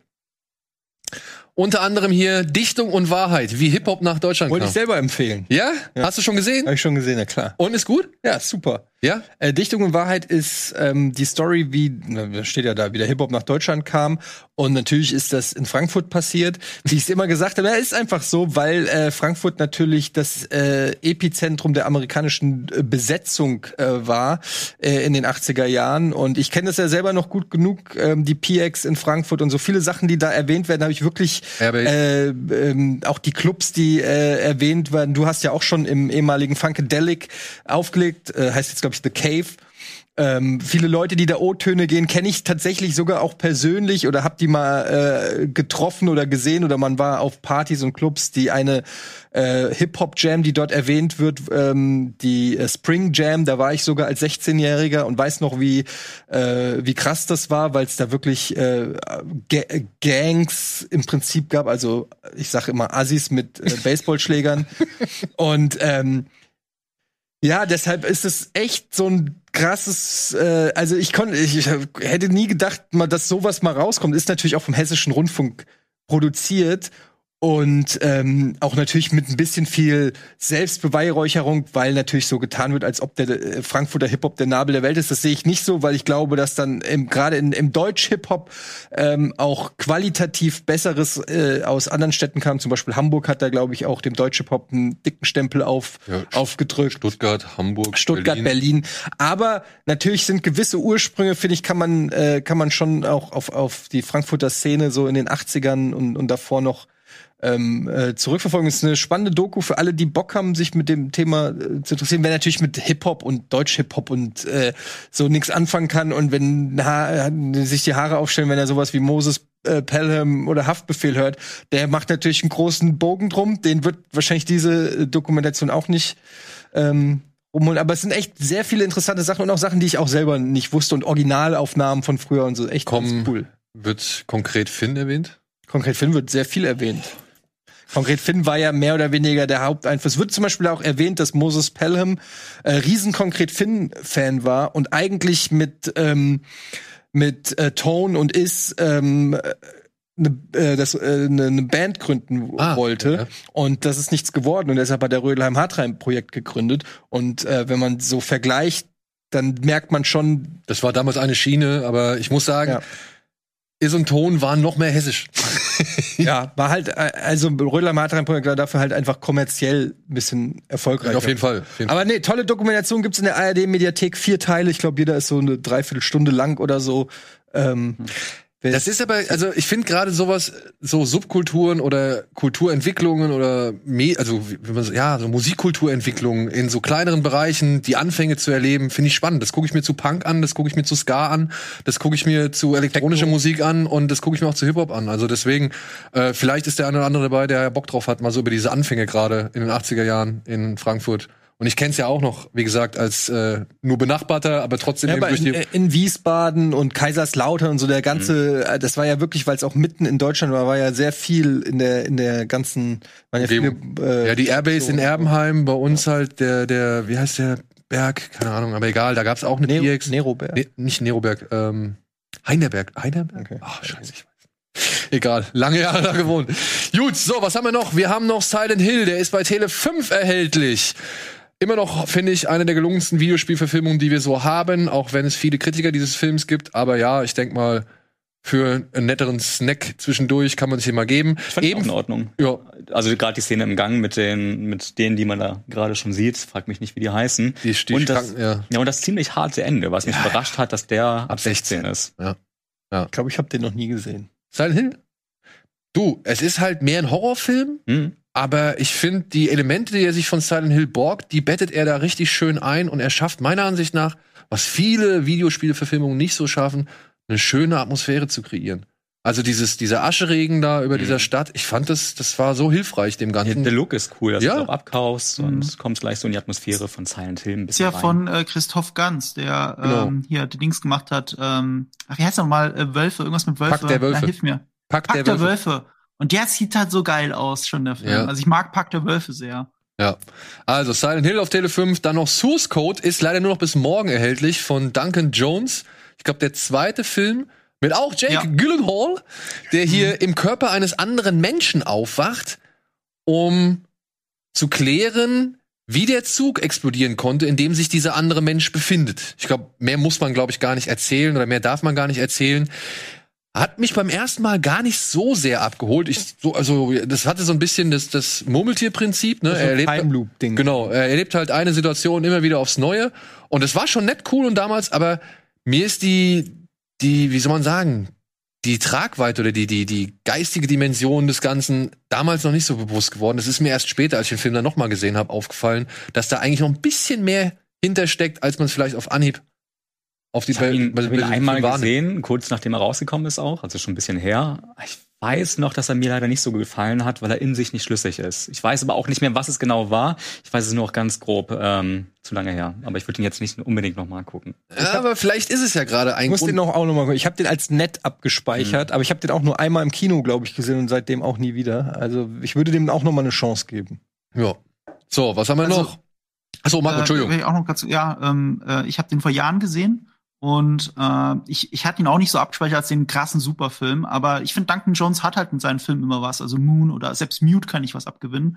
Und bei was bei mir bei Source Code bis heute wirklich so im Gedächtnis geblieben ist, so, so die große Wendung relativ gegen Ende. Ich will nicht zu viel verraten, aber es gibt einen gibt einen sehr berühmten Antikriegsfilm, der eine ähnliche Prämisse hat. Hm, Äh, zudem gibt es auch einen berühmten Song. hm. Und, und, und das ist mir halt krass im Gedächtnis geblieben bei Source Code bis heute. Also immer wenn ich Source Code höre, muss ich sofort daran denken. Und es nimmt mich immer noch so ein bisschen mit. Und das, äh, das, das schaffen halt wenige Kunstwerke. Und dann muss ich sagen, Source Code hat dafür auf jeden Fall Anerkennung verdient. Ja. Genau. So, dann haben wir noch die eiserne Lady. welchen Antikriegsfilm meint er? Ich sag's dir gleich in der Werbung. Ähm, äh, nee, nee, ja, ich genau, sag's dir gleich ein Spoiler, wenn ich sage, ne? Ja. Ich sag's gleich in Vielleicht das. Musikvideo. Ah, nee, das ist auch ein Spoiler. Nein, ist auch ein Spoiler. So. Dann gibt's noch die Eiserne Lady in der ARD-Mediathek äh, über, sag ich mal, das Leben und das, die Endphase von Maggie Thatcher, ihre Anfänge als Politikerin und äh, ja, ihr Werdegang und dann halt vor allem halt auch die große, große Zeit der Argentinien-Herausforderung, sag ich mal, also der Falklandkrieg. Und das wird alles so ein bisschen rückblickend und auch mit aktuellem Zeitgeschehen vermischt. Und toll gespielt von unter anderem Meryl Streep und Jim Broadbent. Ja. Noch nie gesehen? Mhm. Ist nicht verkehrt. Ja, aber man kann nicht alles gucken. Also ich ah, nicht. Ja. Aber ein, ich weiß nicht, habt ihr noch Also eine Lady schon mal gesehen? Nichts zu dem Film zu sagen. Okay. Aber vielleicht Nicht habt ihr gesehen, was, aber Maggie Thatcher ist eine faszinierende Person. Jo. Also, ich finde es auch so witzig. Wir reden ja heute über James Bond. Die hat ja da mal einen Gastauftritt gehabt und äh, Da kommen wir vielleicht später noch drauf zu sprechen. So, dann ganz zum Schluss noch ein Lieblingsfilm von Etienne ab morgen in der Arte Mediathek Hass La Haine von Mathieu Katowitz. Der ist sehr gut. Das ist Ja. einer meiner Top, in meiner Top 10. Kann ich wirklich äh, ganz sicher sagen. Einer, einer der besten Filme, die es gibt. Ja, drei junge Menschen irren durch die Pariser Banlieues beziehungsweise durch Paris. Der eine hat eine Waffe geklaut von einem Polizisten dabei, die er während eines Aufstandes an sich äh, nehmen konnte. Sie wollen eigentlich ihren Freund im Krankenhaus besuchen, der während einer Polizeiverhandlung wirklich mies, äh, Verhörung, mies behandelt wurde, beziehungsweise zusammengeschlagen worden ist und jetzt in dem, im Krankenhaus liegt. Und ja, gleichzeitig wollen sie halt einfach den Tag irgendwie rumkriegen, was wie jeden Tag eigentlich so die Aufgabe ist. Und das wird in tollen Bildern eingefangen, es wird direkt eingefangen, es wird roh eingefangen, hat perfekte Darsteller meiner Ansicht nach, auch gerade Vincent Kassel. Fühlt sich teilweise auch extrem echt an. Also Ja. Sehr, sehr rau, was du schon sagst, und sehr dokumentarisch manchmal auch schon fast vom Kamerastil. Deswegen, also auch absolute Empfehlung. Klasse Film. Und für die Szene, wenn der junge Mann an sich an die Plattenspieler stellt und die, Boxen Boxen, rausstellt. ins Ghetto rausdreht und dann hier, ähm, wer ist es? Sound of the Beast, äh, oh, Sound of the Police, ähm, Keras One. KS-1, genau. KS-1 scratched. Und dann diese Drohne. Die Drohne, dieser Drohnenflug da raus, den ich damals, den fand ich so sensationell, wo ich mich gefragt habe, wie haben sie das gemacht? Und wenn du jetzt mal genauer hinguckst, merkst du eigentlich, wie sehr das wackelt, weil das war so ein Miniaturhubschrauber, an, dem, an den sie die Kamera gehängt haben. Oder den sie an die Kamera gehängt haben. Und ähm, trotzdem, immer noch geil. Immer noch geil. Wo gibt's den jetzt? Auf Achte. Ab morgen. Ah, okay. Auch Marco oder bist du da eher. äh, nie gesehen tatsächlich. Aber ich, ich war überrascht zu hören, dass er bei den Top 10 von Eddie ist. Dann werde ich ihm doch noch mal eine Chance Gib, geben. dir- gib dir den mal. Also es ist natürlich, ich habe den mit 17 im Kino gesehen und ich glaube, wenn du mit 17 äh, als Wannabe-Gangster den so siehst, das war halt so die Zeit, wo da gab's auch noch Kids und so, ne? Das war so, ähm, der kam glaube ich ein bisschen früher sogar noch raus. Ähm, äh, der, der hat mich einfach komplett äh, beeinflusst. Also äh, fand das einfach mega dann auch ähm, so zu sehen, wie das, in, wie, wie man sich vorgestellt hat, wie das in Frank äh, Frankreich in den, in den, äh, in Paris in den Ghettos war und das war so authentisch und raw und irgendwie so, ähm, ja, so anders als alle Filme, die man so sonst geguckt hat. Wir haben ja vorhin über die 90er und so geredet, über, ne, das ist, also wenn du das mit Broken Arrow oder sowas vergleichst, das ist so ganz anders. Das ist so, der war ja auch schwarz-weiß, Ja. ne, also der, der wirkt richtig, ähm, immer noch. der, ja, der, ja, der ist mittlerweile eingefärbt. ähm, der, der, der wirkt fast wie eine Dokumentation, ja. Und der hat mich wirklich in seinen Bann gezogen und ich guck den wirklich, äh, ja, alle zwei Jahre würde ich sagen, guck, muss ich mir den äh, mal angucken, so, Ich- weil der mich einfach mitnimmt. Ich dachte auch, Cassell, den hat er von der Straße genommen. Ja. Ja, also ich habe den, ich weiß gar nicht, ob ich zu diesem Zeitpunkt schon Filme von ihm gesehen hatte, aber es kann gut sein. Und ich habe den trotzdem nicht. Aber es war, glaube ich, auch sein Durchbruch. Ja, ja. Weil der, hat natürlich schon viele Filme gemacht, aber danach war der so auf der Map. Genau. Danach war der auf der Map und ich dachte halt wirklich, dass ich habe den nicht wiedererkannt und auch ich habe dann Dobermann im Kino gesehen Ja. und ich konnte ihn nicht ich konnte ihn nicht zusammenbringen, dass der Dobermann wirklich der Typ ist, der da hier die ganze Zeit mit dem Ring und und den Taxidriver Monolog vom Spiegel macht. So ein bisschen wie äh, Mats Mikkelsen in in Pusher. Ja. Ja. Also, wo es halt auch seine Mhm. Durchbruchrolle war, ne? Ja. So, das sind unsere Mediathekentipps. Ich hoffe, für den einen oder anderen Nicht-Bonn-Fan ist was dabei und alle anderen Bonn-Fans, die und Bonn-Faninnen oder Fanatikerinnen, Freundinnen, was weiß ich, gleich nach der Werbung.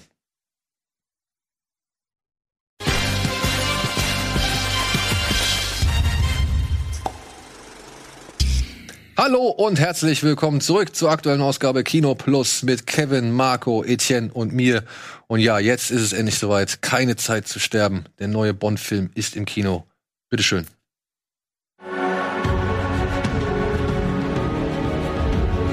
I can feel under my skin. I might fall down, but not for long been a quitter.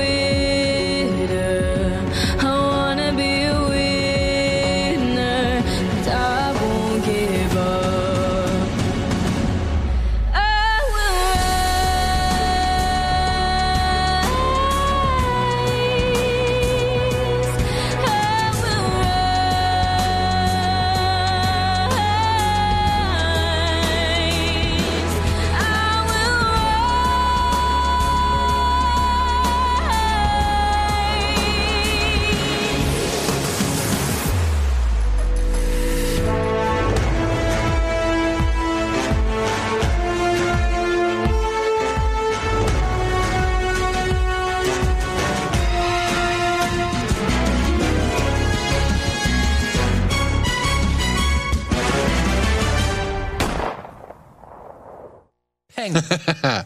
ja, der aufmerksame Zuschauer oder die aufmerksame Zuschauerin wird natürlich gesehen haben, da sind noch ein paar andere Szenen dabei gewesen, die nicht aus No Time to Die stammen. Ja, wir wollen natürlich anlässlich des letzten Films mit Danny Craig, Craig wollen wir natürlich auch ein bisschen über alle Filme von ihm reden und wie jetzt so gesehen eine Ära zu Ende geht und was diese Ära überhaupt geprägt hat und wo ihre Stärken waren, wo ihre Schwächen waren und ja, wie sie jetzt halt nun in Form von No Time to Die zu Ende geführt werden.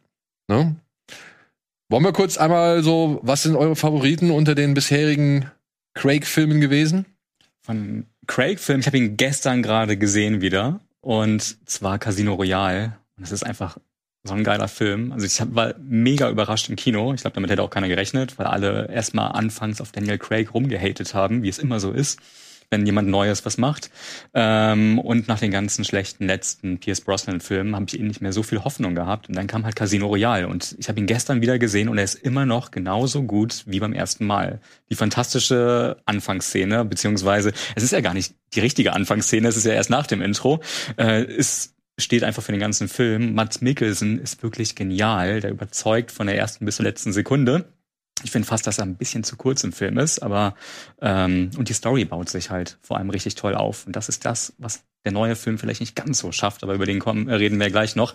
Aber wirklich Casino Royale ist große, große Klasse, immer noch. Ja, ich muss auch sagen, ich, äh, also das war halt einfach so ein wichtiger und auch zum richtigen Zeitpunkt äh, gemachter Neuentwurf oder eine Neuerfindung von James Bond. Ich mochte zwar damals diese Pierce Brosnan Filme irgendwie, man hat also ich, da, da ist man anders in einen James Bond Film, glaube ich, gegangen, als man heute in einen James Bond Film geht. Das war einfach so over the top und irgendwie, auch wenn es dann am Ende zu viel wurde, aber so Golden Eye zum Beispiel, das, das fand ich war ein, ein Bond Film, da hatte ich einfach Spaß im Kino irgendwie. Da habe ich auch nicht alles hinterfragt. Das war einfach weit weg von der Realität, aber okay. Und dann der Neuentwurf mit Daniel Craig, ich fand das mega. Also Casino Royale hat mich komplett geflasht. Ich fand, das war so eine ein, ein gelungener ähm, Neuentwurf, der war hart, der war irgendwie rough, der war irgendwie schmutzig.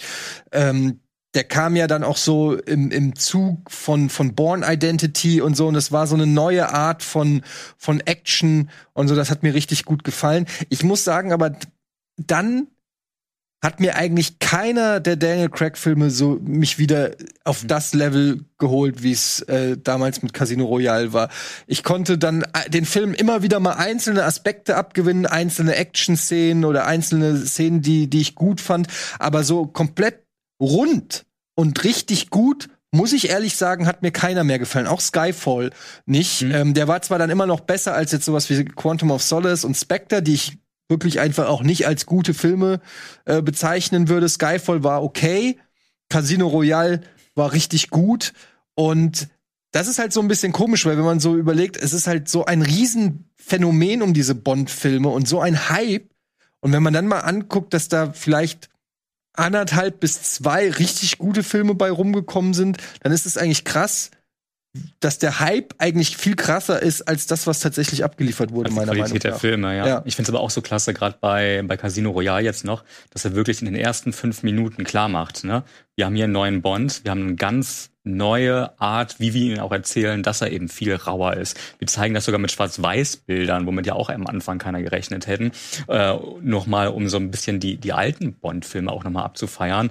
Und vor allem so, als, als diese Parcours-Szene kam und er einfach durch die Wand rennt Genau. und eben nicht so dahinterher springt, zeigt auch einfach sofort, was für eine Art von Bond wir jetzt in den nächsten Jahren so erwarten können. Aber es zeigt ja auch die Entwicklung, weil man wollte ja auch bei Casino Royale sozusagen, also das, das fängt ja, da fängt er ja erst an, sozusagen, ich weiß noch, im- ich habe ihn jetzt lange nicht mehr gesehen, aber Mhm. er kriegt ja dann sozusagen seinen ersten Anzug und weiß noch gar nichts irgendwie mit dem Anzug Ein anzufangen. Doppel-Null-Status. Genau, und so, also wir, wir, wir gucken ja auch quasi zu, wie aus diesem roughen äh, Kerl sozusagen der Gentleman Mhm. und wird und der auch erst lernt, dass man vielleicht auch die Dinge anders angehen kann oder so, ne? Das war ja auch so ein bisschen der Clou bei, bei Casino Royale. Der dann halt auch sein Frauenbild festigt oder beziehungsweise der erstmal Frau, also was seine Beziehung zu Frauen angeht, erstmal auch geprägt wird durch die letzte Beziehung in Casino Royale. Der dann auf Rachefeldzug geht in Quantum of Solace. Mhm. Der dann seine Ersatzmutter von sich lassen muss, beziehungsweise ziehen lassen muss in, in Skyfall. Der, ja, was gemacht hat, Inspector? Ich habe keine Ahnung. Ja, ich weiß nicht. Marco, worum ging es in Spectre? Am Ende ging es ums Spectre macht. Spectre macht, hat, hat, ist, ist das Sinnbild für das größte Problem der Craig-Ära. Jetzt muss ich ein bisschen ausholen. ähm, die stirbt an, einem, anderen- stirbt an einem anderen Tag war halt der unrühmliche letzte Film von Pierce Brosnan. Und der hat etwas gemacht, was kein James Bond-Film vorher gemacht hat, dass eine Szene komplett CGI war. Dass der Stunt, den du siehst, dass der nicht echt ist, wenigstens ein bisschen echt. Auf der Das war Welle. dieses Surfen mit, Ja. äh, auf, der, auf der Welle. Damit hat er halt so zurückgefunden zu den ganz schrecklichen Roger Moore-Filmen, also zu den schrecklichen. Es gibt ja auch gute, aber die schrecklichen sind eher so Moonraker oder so, der noch als Parodie irgendwie funktioniert. Aber, aber ansonsten äh, war das so ein ganz schlimmer Rückbezug. Und danach musste unbedingt ein Neustart quasi her. Und der Grund für den Neustart ist erstmal nicht Daniel Craig, sondern Tar Quentin Tarantino. Ähm, Quentin Tarantino hatte die Idee, Casino Royale, den Roman, den ersten Bond-Roman, neu zu verfilmen, äh, weil es gibt ja schon zwei Verfilmungen, mit einem gealterten Pierce Brosnan, aber ein brutal und ein härter. Und diese Idee hat Barbara Broccoli, die Bond-Erbin quasi und Produzentin, und Michael G. Wilson gepitcht. Und die fanden die Idee super. Das Problem ist, sie wollten halt nicht, dass so ein herausragender, Zepter übernehmender Künstler wie Quentin Tarantino jetzt das Bond-Franchise an sich reißt. Also haben sie ihn nicht genommen. Äh, Tarantino ist bis heute sauer drüber und hat deswegen Casino Real noch nie gesehen. Ich weiß nicht, ob er die anderen Craig-Filme gesehen hat, aber ich behaupte mal wahrscheinlich nicht. Ähm, und sie haben stattdessen sind sie auf die sichere Nummer gegangen und haben Martin Campbell als Regisseur genommen, der Golden Eye gemacht hat. Und damit schon wieder einen neuen Darsteller einführt, eben Daniel Craig, der damals sehr in der Kritik war. Aber ich fand damals schon, also bevor der erste Cas Casino Real rauskam, fand ich schon die Idee so geil, dass, dass man mal wieder ein bisschen härter geht, ein bisschen mehr in Richtung Timothy Dalton Bond, äh, Bond, weg von dem, was Pierce Brosnan war. Pierce Brosnan war ja eher so, er hat mal selber gesagt, er sei eine Kopie von Roger Moore gewesen, die eine schlechte Kopie von Sean Connery gewesen sei. Also selbst Pierce Brosnan war nicht mit seinem Bond zufrieden. Und dann haben wir auf einmal Daniel Craig. Und jetzt beginnt diese Ära. Und sie beginnt mit einem fantastischen Bond-Film. Mit einem der besten Bond-Filme, die je gemacht worden sind. Und definitiv der beste von Craigs Ära. Und die Frage ist, wie macht man damit weiter? Und die Lösung für sie war zuerst, ja, dann machen wir halt einen Film, der das fortsetzt. Und der Autor, der auch Casino Real gemacht hat, Paul Haggis, der hat ja zwei Oscars für Million Dollar Baby und Crash, LA Crash. Und er hat selber nicht hingekriegt, in Quantum of Solace einen guten Film zu erzählen. Und dann war er weg. Und dann kam Skyfall von Sam Mendes und geschrieben von äh, dem dreifach Oscar-nominierten äh, John Logan. Und Skyfall ist deswegen so ein guter Craig-Film, weil er eines nicht macht, was alle anderen Fortsetzungen gemacht haben. Er versucht nicht, eine Fortsetzungsgeschichte zu erzählen. Zwar passiert zwar sehr viel beim MI6 und damit ändert sich auch so ein bisschen die Umwelt von Bond, aber es ist nicht eine Fortsetzung von Casino Royale. Und es ist, äh, und es ist auch kein Film, der danach schreit, dass er eine Fortsetzung braucht. Sondern er endet so, wie ein James Bond-Film enden könnte und mit, hey, jetzt haben wir den Bond, jetzt sind wir endlich an dem Punkt angekommen, wo, wo, wo der Bond da ist, den ihr alle aus fast, äh, warte mal, wie viel sagen, jetzt sind es 60, 60 Jahren, seit fast 60 Jahren Bond kennt. Und, ähm, und das haben sie aber wieder ignoriert für Spectre. Sam Mendes und, und, und John Logan haben das ignoriert und haben mit Spectre eine Fortsetzung gemacht, die äh, alle Fäden, die ja wirklich lose sind, weil es keine übergreifende Handlung gab, zusammengeführt hat. Zu diesem einen Film, wo am Ende, ah ja, Blofeld ist schuld an allem, was bisher passiert ist. Und es geht so, es geht bis in die Kindheit von James Bond zurück. Sie machen den Gag wahr von Austin Powers, dass die zwei quasi Brüder sind. Das ist doch das Bescheuertste, was ich je gehört habe. Und das in einem fucking James Bond-Film. Und das Problem ist von No Time to Die, um da jetzt die Brücke zu schlagen, Spectre ist schon eine blöde Fortsetzung von den Filmen davor. Und No Time to Die ist ein Double Down darauf, wie ein schlechter Blackjack-Spieler und sagt, dann machen wir erst recht einen Film, der nochmal Spectre fortsetzt und alle zusammenführt. Und das ist mein großes Problem mit No Time to Die. Wie Star und deswegen Wars. ist es so schade. Das äh, Casino, was? Es ist wie ein bisschen wie Star Wars mit Ryan Johnson und dann J.J. Abrams mit 8 und 9. Aber ähm, ich Äh, finde das. J.J. Abrams gebe ich dir recht, nicht mit Ryan Johnson, aber ja. Ähm, ich ich finde es lustig wegen dieser Quentin Tarantino-Geschichte, da wollte ich noch mal ganz kurz drauf, weil ich saß jetzt bei No Time to Die und ich fand teilweise die, die Dialoge so schlecht in diesem Film Mhm. und habe gedacht, warum hätte da nicht noch mal Tarantino drüber gucken können? Dann hätte man viele dieser Dialoge wären einfach geiler gewesen mit so einem Tarantino-mäßigen ähm, Swagger, sag ich mal. Und es ist so lustig, weil ich hatte das nicht mehr auf dem Schirm. Ähm, ich hatte die Story mal gehört, aber ich wusste das gar nicht mehr, ähm, dass du das jetzt erzählt hast, dass der den Casino Royale damals so gepitcht hat, weil das passt halt eigentlich wie die Faust aufs Auge. Also so, ey, ich würde töten für einen Tarantino Bond. So, da hätte ich richtig Bock drauf. da, da ist doch eigentlich alles dabei, wa- was Tarantino zu Gold machen könnte. Ähm, und ja, also das, das Du, aber ich sag auch, ein Danny Boyle Bond war ich auch gespannt drauf oder hätte ich mich hätte mich auch interessiert so, ja. Ja. Frage ist halt, ob er dann wären wir wieder bei unserer Diskussion vor der Sendung, ob er dann auch in der Lage gewesen wäre, sein Danny Boyle Style auf eben ein Franchise wie Bond übertragen was oder wäre das dann? Also was Er hat verbindet nicht- ihr mit Danny Boyle? Er hat halt nicht so viel verraten. Er hat gesagt, er wollte ihn deutlich moderner gestalten. Weiß man halt, es ist sehr breit gefächert, das kann alles oder nichts bedeuten. Er hat selber im Interview gesagt, dass er nicht zu viel verraten möchte und das vielleicht mal später preisgibt, weil er das dem anderen Regisseur, der jetzt eben kommt, nicht kaputt machen will. Das kann ich auch ein bisschen verstehen, weil sonst sagt man, ja, hätte ich mal lieber das andere gesehen. Ja, Das ist natürlich blöd gegenüber dem neuen, denn also gegen Fukunaga. Ähm, vielleicht sagt das mal irgendwann, was er genau vorgehabt hat und was letztendlich die kreativen Differenzen überhaupt waren zwischen Studio und Regisseur. Es gibt ja Gerüchte, aber die sind pure Ironie. Da müssen wir im Spoiler-Part gleich drüber sprechen, was die kreativen Differenzen waren. Aber ähm, zu dem Thema Skriptdoktor, es gab einen für No Time to Die und das merkt man. Das ist nämlich die Phoebe Person, die der aus ja genau Phoebe Waller Bridges, die äh, die ähm, Danny Craig als Produzent mit dazugeholt hat.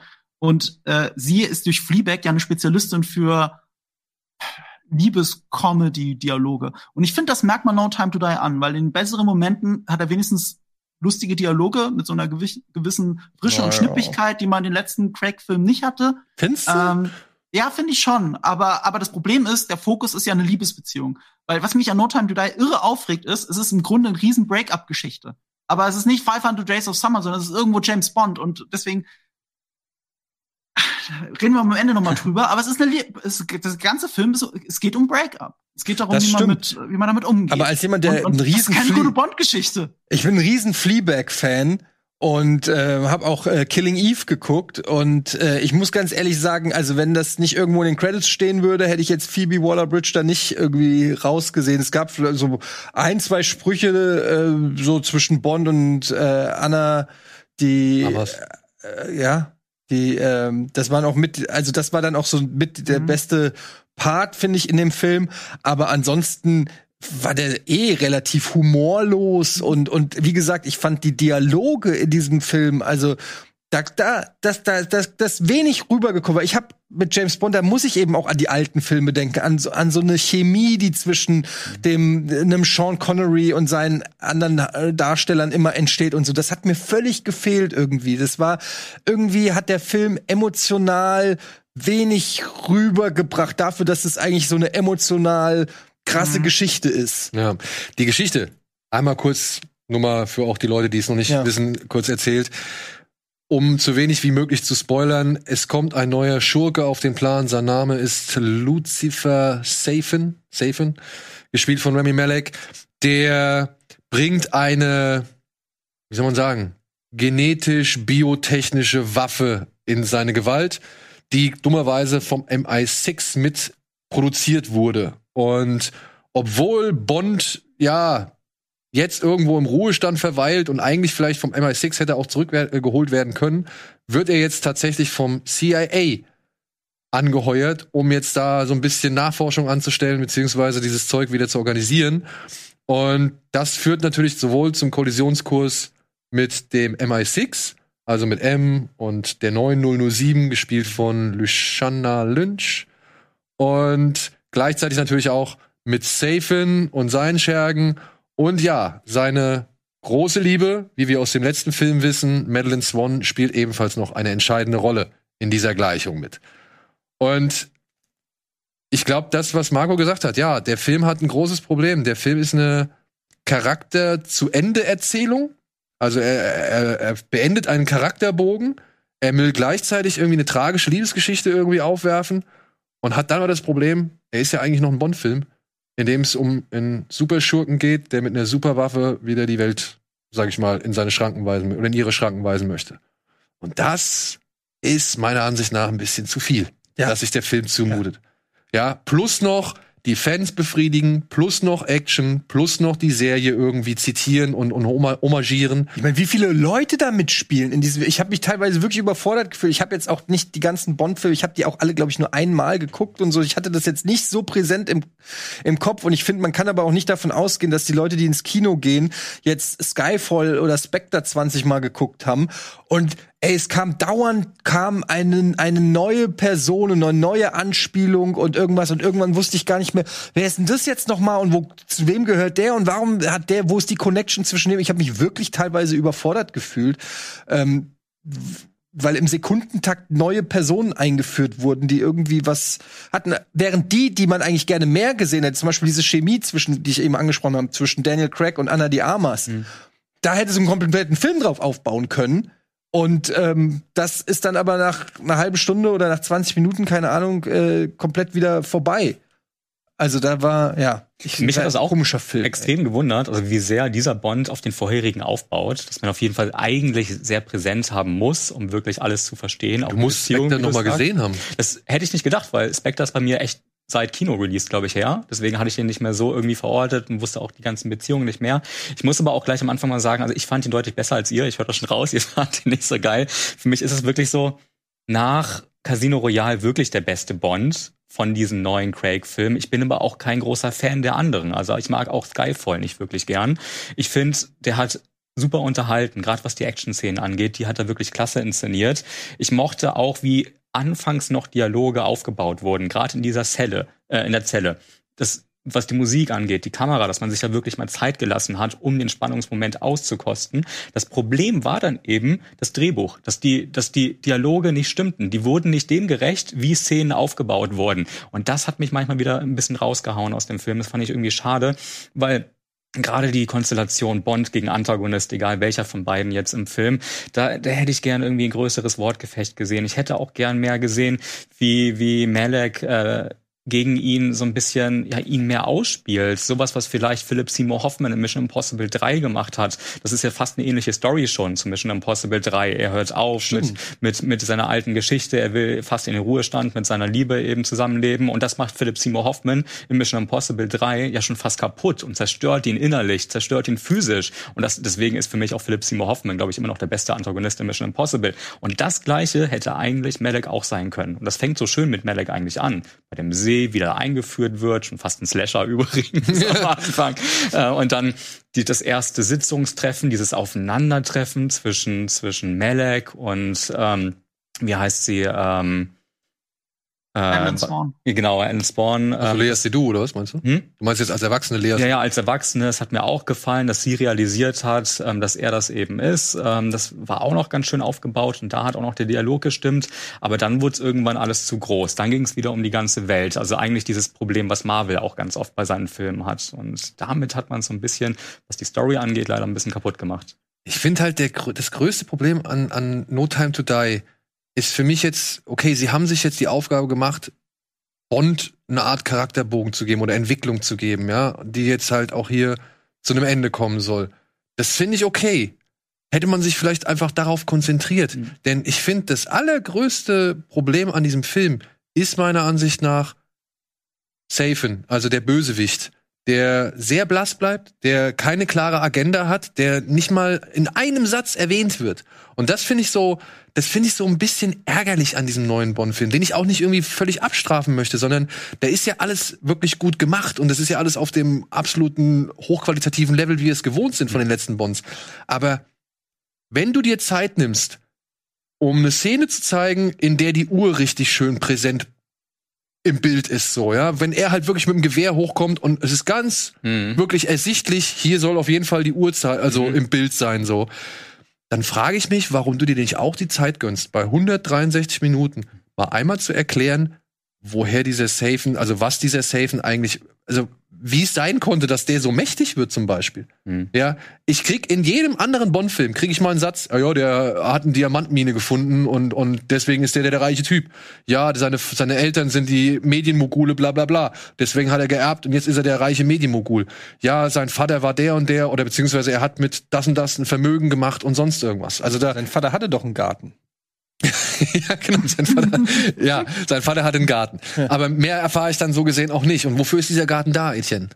Das war vor allen Dingen eine Szene, die war fast schon cartoonisch. Also das, das ist halt auch immer so, das hatte ich schon bei, äh, bei ähm, Spectre, dieses Problem, dass manchmal die äh, schwankt Bond zwischen Realität und, und so, so sage ich mal, bodenständiger Action und dann wird's schon wieder äh, richtig cartoonisch qua quatschig. Als ich da diese, diesen Garten gesehen habe, wo die da in ihren Ganzkörperanzügen da irgendwelche Pflanzen Mhm. gärten, habe ich gedacht, das das wirkt, das passt überhaupt nicht zu diesem Anfangssetting in dieser in dieser alten Stadt, wo das so richtig so Oldschool James Bond wa- fast schon wie so ein Heimatfilm angemutet hat. Und äh, mir ist natürlich klar, dass es in James Bond Filmen auch, weiß ich nicht, äh, Krater gibt, die zu äh, irgendwelchen Raketenbasen. Raketenbasen umgebaut sind. Das, das, das ist schon klar. Aber es es wirkte wirklich teilweise, das hätte auch aus aus dem Powers kommen können, ne? Wie Marco gerade gesagt hat. Also es gab so manche Sachen waren dann wieder so overacted. Auch Rami Malek teilweise hat äh, wirkte der wirklich cartoonisch und hat dann emotional für mich nicht in diese Story reingepasst, die zwischen Leia Seydoux und, und Daniel Craig stattgefunden hat, was eher so eine, ja, wie Markus gesagt hat, es hätte auch eine Liebesstory sein können. Jetzt mal, wenn du mal die ganze Action weglässt, einfach so ein Liebesdrama, Beziehungsdrama und dann kommt da irgendwie so ein Narbengesicht, der hat wirklich nur noch so die Katze gefehlt, so wie Conan O'Brien das man nachmacht. So, hey, Mr. Bond, so wirklich, weißt du? Also, das hat für mich manchmal nicht richtig zusammengepasst. Ja. Muss ich, muss ich ganz ehrlich sagen. Auch wenn mir einzelne Sachen, wie bei all diesen Daniel Craig-Filmen, immer mal wieder gefallen. Es gab wieder auch Action-Szenen, äh, die geil waren oder optische Sachen, die cool waren. Dieses Afrika-Setting fand ich mega. Da hätte ich gerne noch eine Stunde verbracht. Irgendwie wurde dann aber auch irgendwie, wir sind in einer Bar und dann sind wir wieder weg und so. Also Sogar den Wald fand ich gut. Ich glaube, das war in Norwegen, ne? Ja, die Waldszene fand ich auch cool, aber auch da ist wieder so ein Problem. Da fehlen mir bei all dem ganzen Zeug, was da Mhm. drin ist, da fehlen mir diese Szenen, die so ein Bond-Film dann doch irgendwo noch ausmachen. Zum Beispiel in tödlicher, nee, war das im Geheimdienst? For Your Eyes Only. Ja, wenn er wenn sie da in dieser auch in dieser Bergstadt kämpfen und dann verfolgen sie sich mit dem mit dem Mercedes da durch diese kleinen Gassen hindurch und am Ende hat Bond halt diesen Handlanger äh, von von der Taube, der hängt da so an diesem Auto dran, so, äh, war fast schon ähnlich wie hier in No Time to Die. Der hängt da an dieser Klippe in diesem Auto drin und Bond schmeißt ihm diese Nadel mit der Taube rein und sagt noch, erinnern Sie sich daran, hier, die haben sie bei Christatos vergessen und dann kickt er ihn so runter. Also dann kickt er das Auto diese Klippe runter. Wer war jetzt Billy Magnussen? Also ich meine, mal wirklich, du hast, du hast dann diese Szene im Wald und er kippt dann dieses auch auf dieses Auto um, aber ich muss sagen, das hätte jetzt auch XY sein können so. Also du hast irgendwie, da kamen nicht diese Sidekicks. Es kam kein, kein Beißer, kein Oddjob, kein, also weißt du, da kam nicht diese, ähm, kein, kein Mr. Kill oder was weiß ich. Cyclops. Ja, so genau, was, also, ja, Der dieser typ, der Side da unten lag, der war, ja, zu vergessen. Also, Genau, der hatte, zu keinen vergessen. Eigen, der hatte keinen Charakter. der Aber warum ist der dann im Film? Ja. Warum ist der dann im Film? Ich meine, ich fand den Film null langweilig bei 163 Minuten. Das will ich auch noch mal sagen. Ich habe mich nur aber immer wieder gefragt, wo soll das denn jetzt hinführen? Und was willst du denn jetzt machen? Und, und keine Ahnung. Und ich habe halt bei all diesen Figuren, wie Eddie schon gesagt hat, die da alle fünf Minuten wieder eingeführt werden, da kann dann auch keiner mehr, also da, dann irgendwann glänzen dann auch nicht mehr die Entscheidenden. Und so eine Szene, wie er kickt ihn da mit, mit dem Auto die Klippe runter, hätte das auch sein können. Das war vorher schon geil inszeniert, wie sie halt überhaupt da hinkommen und so. Fand ich auch super cool. Aber dann der Ausgang ist dann immer wieder so, so läppsch, so, naja. Also der ganze Film erzeugt halt, obwohl er immer richtig schön aufbaut, so ein Schulterzucken. Margot, du. Du sagst was super Wichtiges gerade. Das hätte nicht nur die Szene sein sollen, das ist ein Zitat. Das ist diese Szene. Sie ist halt nur die gleiche und schlechter. Ja. Da, da fehlt so dieses gewisse Etwas. Und äh, du hast es ja ganz schön beschrieben. Und das hast du die ganze Zeit in dem Film. Ja. Weil er ist damit beschäftigt, bessere Filme zu zitieren. Alles, was in dem Film funktionieren soll, kann ja nur funktionieren, weil Casino Royale zum Beispiel so toll war. Oder der Film denkt zumindest, dass Spectre total toll war, also müssen wir Spectre weiterführen. Was er aber auch macht, ist zum Beispiel sehr viel on Her Majesty's Secret Service, im Geheimdienst ihrer Majestät zu zitieren. Ja. Das geht so weit, dass Hans Zimmer einfach die Musik davon nimmt.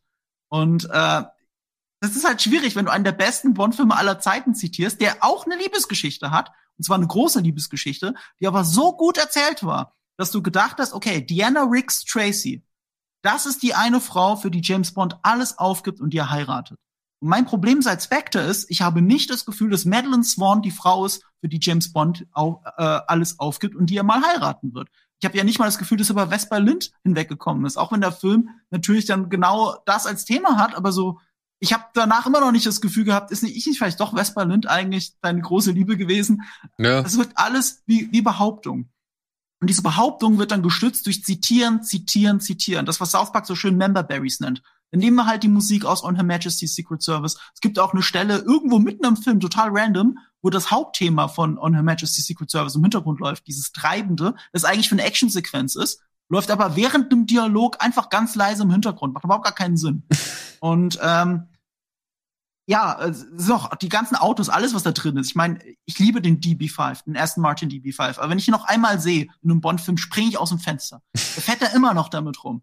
Und dann zieht er sogar den ersten Martin äh, V8 Vantage aus The Living Daylights mit Timothy Dalton. Den holt er ja auch noch aus der Garage raus, sieht man ja im Trailer, der meiner Meinung nach das geilste Bond-Auto überhaupt ist. Und der Film zitiert das schon, ist aber dann auch zu blöd in der Handlung, dass Bond dieses Auto auch benutzt. Das ist ein Auto mit Lasern und Raketen. Und er steigt stattdessen in einen äh, Toyota Geländewagen und hat deswegen so viel Probleme. Sehr vieles in dem Film wäre gar nicht passiert, wenn er ins richtige Auto gestiegen wäre. Aber der Film kann halt die Handlung nicht erzählen. Da passen da drei Leute rein? Es ja ist ein kleines Kind Kind, soll die zur Not auf den Schoß. Ja, Gute gut. Frage, ich habe auch gedacht, ist jetzt der Kindersitz euer Argument? Also, also wenn es um Leben und Tod geht, steige ich in das gepanzerte Auto mit Raketen und Düsenantrieb ein und nicht in den Toyota Geländewagen. Aber ich hatte, ich hatte vor allem das Gefühl, dass da, als ob es eine riesengroße Checkliste gab, was alles in diesen Film rein muss, weil es der letzte ist irgendwie, was alles abgecheckt werden muss, was das wollen Bond-Fans sehen, das woll, das muss noch Daniel Craig sehen, das muss ein bisschen Fanservice. Hier wollen alles- wir noch ein paar Fördergelder abgreifen, Genau. deswegen drehen wir da auch Und noch. dann die Sponsoren müssen noch rein, dann muss hier noch M braucht noch seine Szene und so weiter. Es war eine riesen Checkliste, wurde da abgearbeitet und das eben auf Konto von irgendwie auch einem kohärenten, in sich stimmigen Film. Äh, in sich stimmigen Film. Hat mich in dem Sinne, ich komme wieder zurück zu Star Wars, aber auch so ein bisschen wie bei Episode 9, wenn du nur noch auf der Jagd bist, irgendwelche Checkboxen abzuhaken, aber gar keine eigene Vision mehr entwickelst, die, die du irgendwie äh, äh, ja verwirklichen willst oder so, dann das bleibt, das ist halt leider so ein bisschen auf der Strecke geblieben. Und was ich wirklich sagen muss, ich weiß, es ist James Bond, man sollte nicht zu viel Realismus hinterfragen, aber Alter hat er eine Plot Armor getragen, der Junge. Also da waren ja wirklich Szenen dabei, der hätte allein in diesem Film locker zehnmal sterben können, ähm, einfach so, wo, wo einfach äh, er Handgranatenexplosionen überlebt oder auf einer Brücke steht und von zwei Seiten einfach Maschinenpistolen auf ihn ballern und er bleibt einfach stehen. Das ist mir aber auch wirklich sehr, sehr negativ aufgefallen, dass er teilweise wirklich stehen bleibt. Und Er geht nicht mal in Deckung. Kugeln, die Kugeln gehen einfach so an ihm vorbei. Und das Beste ist die Granate, die Ja. wirklich einen Meter, glaube ich, neben ihm explodiert. aber auch das Grab, allein schon das, äh, ich will jetzt nicht zu viel verraten, aber da, eine Explosion, wo du sagst, okay, es ist jetzt, es war in diesem Moment nicht mehr in, in Bonds Hand, ob er weiter, ob es weitergeht oder nicht, sondern es ist einfach der Regisseur, der gesagt hat, gut, hat er halt überlebt. Weil er wurde einfach voll getroffen. Er wurde voll getroffen und es wird einfach behauptet, ja gut, er hat halt einfach überlebt und zwar so, dass er direkt danach noch losjoggen kann und noch den Tag retten kann. Und das ist halt so, das ist schon so Jack Bauer mäßig so, weißt du, wo du einfach, wo, das nimmt mir dann auch komplett jede Spannung. Dann, wenn es eh der letzte Film ist mit Daniel Craig, dann lass ihn doch mal einen Arm verlieren oder ein, irgendwas. Ja, keine Ahnung, aber irgendwie gibt doch dem Ganzen ein bisschen Fallhöhe. Und das ist übrigens auch noch ein Problem von dem Film. Ich weiß, Familienfilm und so weiter, aber der leidet teilweise auch ein bisschen an seinem Rating, fandet ihr nicht? Da fließt ja nicht ein Tropfen Blut in diesem Film. Aber der war schon arg brutal dafür, dass er ab 12 ist. Hat mich schon gewundert. Ja, fandst du? Ja, also wie knallhart er die Leute erschießt und wie man das auch sieht. Also ich fand ihn schon für ab 12 Ja, aber brutal. Erschießen ist halt heute, das ist so A-Team-Erschießen gewesen. Also mir ist dem Film sehr positiv aufgefallen, wie die Action inszeniert ist, abgesehen von der Plot Armor und der Sounddesign. Also ich hatte immer das Gefühl, wow, das klingt wie eine echte Waffe. Also zumindest in meinem Kinosaal. Und das hat er ja auch. ne, das finde ich, Cary Fukunaga hat das sehr geil gemacht in dem Film. Er kommt ja von True Detective. Und wofür ist True Detective berühmt? Für die eine Szene, für diesen einen One-Shot, der eine Viertelstunde geht oder sowas. Und, und er, eine, die coolste Action-Szene in diesem Film ist ein One-Shot, diese Treppe hoch. Da, geht die Kamera immer nur hin und her. Und auch bei den kleineren Kämpfen ist mir aufgefallen, das waren nicht schnelle Schnitte, sondern die Kamera schwenkt von hin und zurück. Und es, hat sich so One-Shot-mäßig angefühlt. Und das war schon sehr cool. Zusammen mit dem Sounddesign und der Härte, die das doch irgendwie hat, ist das was Besonderes. Und ich, ich denke halt die ganze Zeit, oh Gott, hätte Fukunaga doch nur ein besseres Drehbuch verfilmt. Aber er hat das Drehbuch mitgeschrieben, also er trägt auch selber Schuld. Ähm, ja. Ja, aber und da wären wir bei einem Punkt, der mich auch noch mal ein bisschen an diesem Film knabbern lässt. Ich finde, es ist ein paradoxes Erlebnis. Also ich habe noch gar keine richtige Wertung zu diesem Film. Ich werde mir den noch mal auf Deutsch anschauen in der in der Hoffnung, dass man dann auch äh, Remy Malek ein bisschen besser versteht. Denn äh, den fand ich halt einfach auch unverständlich im Film und auch diese ganze Nano Gen-Virus-Technik da. Porsche ähm, Faser. ja, also what? das, das äh, will ich mir auch noch mal, sag ich mal, noch mal reinziehen, um wirklich so ein bisschen. Das hat mir leider auch gefehlt als Bedrohung. Ich habe nicht so ganz verstanden, was was das da eigentlich alles hervorlöst. Mir war schon klar, äh, was diese Waffe kann, aber das Dilemma am Ende ist dann halt auch, wie so vieles einfach in der in dieser Fülle an Themen und Inhalten ist mir das einfach durchgerutscht oder irgendwie ja, konnte es nicht richtig bei mir wirken. Also ich will diesen Film noch einmal sehen. Es sind so schöne Sachen dabei. Die ganze Sequenz mit Anna de Armas fand ich super. Also die hätte in jedem Bond-Film wäre das auch ein Highlight gewesen. Hier ist es ebenfalls ein Highlight. Ähm, aber dann, das, was Marco sagt, das ist mir auch aufgefallen. Da hab ich gedacht, ah, guck mal hier, jetzt ist er auf One-Shot, jetzt macht er die Plansequenz so, das kann er, mal gucken, was draus wird. Aber im Endeffekt sehe ich da einen Kampf, den habe ich in Civil War, oder? In Civil War kämpfen sie auch in so einem Treppenhaus, äh, der, der Winter Soldier und Captain America, als sie verfolgt werden von Shield. Und in Atomic Blonde. Und in Atomic Blonde habe ich sowas halt auch schon gesehen. Und ich denk mir halt, ey, das ist doch eigentlich komisch. Früher waren die James Bond-Filme die Filme, die es allen vorgemacht haben. Früher waren die James Bond-Filme die Filme, die halt irgendwie richtig krasse Stunts gemacht haben, wo du dich gefragt hast, wie haben sie das gemacht? Da sind sie dann mit dem Auto, diesen Korkenzieher-Sprung in dem Mann mit dem goldenen äh, Colt. Da sind sie dann aus den Flugzeugen gesprungen, haben sich gegenseitig den Fallschirm abgerissen. Da hingen sie dann an der Herkules-Maschine in, in Hauch des Todes, ne? Oder, oder Angesicht des Todes Ja. mit Timothy Dalton. Hingen sie halt wirklich hinten an der Herkules-Maschine. Und Goldeneye, der Damm. der Damm, der Dammsprung, einer der höchsten Bungee-Jumps, die jemals gemacht worden sind beim, Jump, äh, beim, beim Dammsprung da von GoldenEye. Oder auch die Panzerfahrt in St. Petersburg. äh, Aber denk auch mal an Mission Impossible, jetzt der letzte, die, Und das- diese Schlägerei auf der Toilette oder so. Das war, da, da, das ist mir im Kopf geblieben. Und das meine ich, und das meine ich. Und das finde ich so ein bisschen schade. Ich kann zu jeder Action-Szene sagen, in, in, in No Time to Die, die ist wirklich gut ausgeführt oder die sieht schick aus und das ist wirklich, da sind wirklich ein paar gute Leute am Werk gewesen. Aber keine, keine ist wirklich dabei, wo ich sage, ey, das ist die Panzerfahrt in, in, in Goldeneye, wenn es kommt, da dam da da und er bricht mit dem Panzer durch die Mauer, weißt du, dieser, dieser typische James Bond Moment, wo James Bond einfach eine Aktion macht, die jeder andere niemals machen würde, weil keiner irgendwie den Mumm dazu hätte oder keiner irgendwie auf die Idee kommen würde. Und wo man halt sieht, wie da irgendwie Sachen zweckentfremdet werden, um wirklich eine Sensation zu kreieren. Und davon war in diesem Film irgendwie nicht eine Szene vorhanden. Beziehungsweise ich hatte, ich, ich weiß nicht, ich habe keine Szene, die, die im Hinterkopf geblieben ist. Viele wir hatten gerade, du hattest gerade am Anfang die Parcours-Szene von Casino Royale. Was haben wir da gehockt und haben gedacht, boah, Die schaue ich geil. mir auch zwischendurch bei, bei YouTube einfach mal an, weil die einfach genau. ich so stimmig ist. Ähm, und die wird ja auch oft zitiert bei anderen Filmen. Und viele sagen dann immer, ja, heutzutage ist es immer schwieriger, was Neues oder so zu kreieren, aber das ist es eben nicht, weil Mission Impossible, Fallout, hat ja als letztes wieder gezeigt, nicht nur einmal, nicht nur in zwei, sondern gleich in drei Szenen, glaube ich, mit der Toilettenszene, mit der Hubschrauber-Szene und mit dem Halo-Jump. Drei Sachen, die es vorher noch nie Und gegeben selbst der hat. Kampf, Vielleicht auf, in selbst der Kampf auf Weise. der Klippe. Ja, das sind vier Szenen, die so großartig für sich stehen und so in der Form noch nie da gewesen sind. Vielleicht waren sie eh nicht schon mal da, aber dann hat das halt besser gemacht. Und da gebe ich dir recht. Also der hat hier fantastische Action-Szenen, aber keine, die im Gedächtnis bleibt, weil sie so sehr anders ist wie andere Filme, die es vorher versucht haben. Und das finde ich somit das, das Traurige oder das Bedauerlichste an diesem Film, also das Zweitbedauerlichste. Ja, also das ist für mich so ein, ein großer Aspekt, der mich halt äh, irgendwie so verhindern lässt, dass ich so ganz mein, also dass ich wirklich mit von, von No Time to Die mitgerissen werde oder, hinge oder mich hingeben kann, dass halt diese Denkwürdigkeit fehlt. Ja, die jetzt halt auch, auch bei, bei Skyfall, wenn er da am Anfang diese Brücke runterspringt oder der Kampf auf dem Zug mit dem Bagger zum Beispiel. Das waren so Szenen, wo ich gedacht habe, geil, cool, wow. Die bleiben auch hängen. Jetzt momentan, da bleibt, da bleiben nicht die Szenen hängen, die die große Action versprechen. Da bleiben diese kleinen Momente hängen und oder irgendwelche coolen Einstellungen oder irgendwelche Gespräche. Aber ist das unbedingt das, was man von Es gab halt auch viele so ähm, antiklimatische Geschichten. Ich meine, wir kommen jetzt so langsam in den Spoiler-Bereich rein. Ähm, ich glaube, Marco will ja auch schon äh, noch zum Thema Spoiler, wollte er ja auch schon am Anfang was sagen. Also von mir aus können wir jetzt auch mal den Spoilerwarnung Ja, komm, wir machen jetzt, wir machen den Spoiler-Part, oder? Weil da wäre nämlich mein zweitgrößter Punkt. Spoiler, bitte.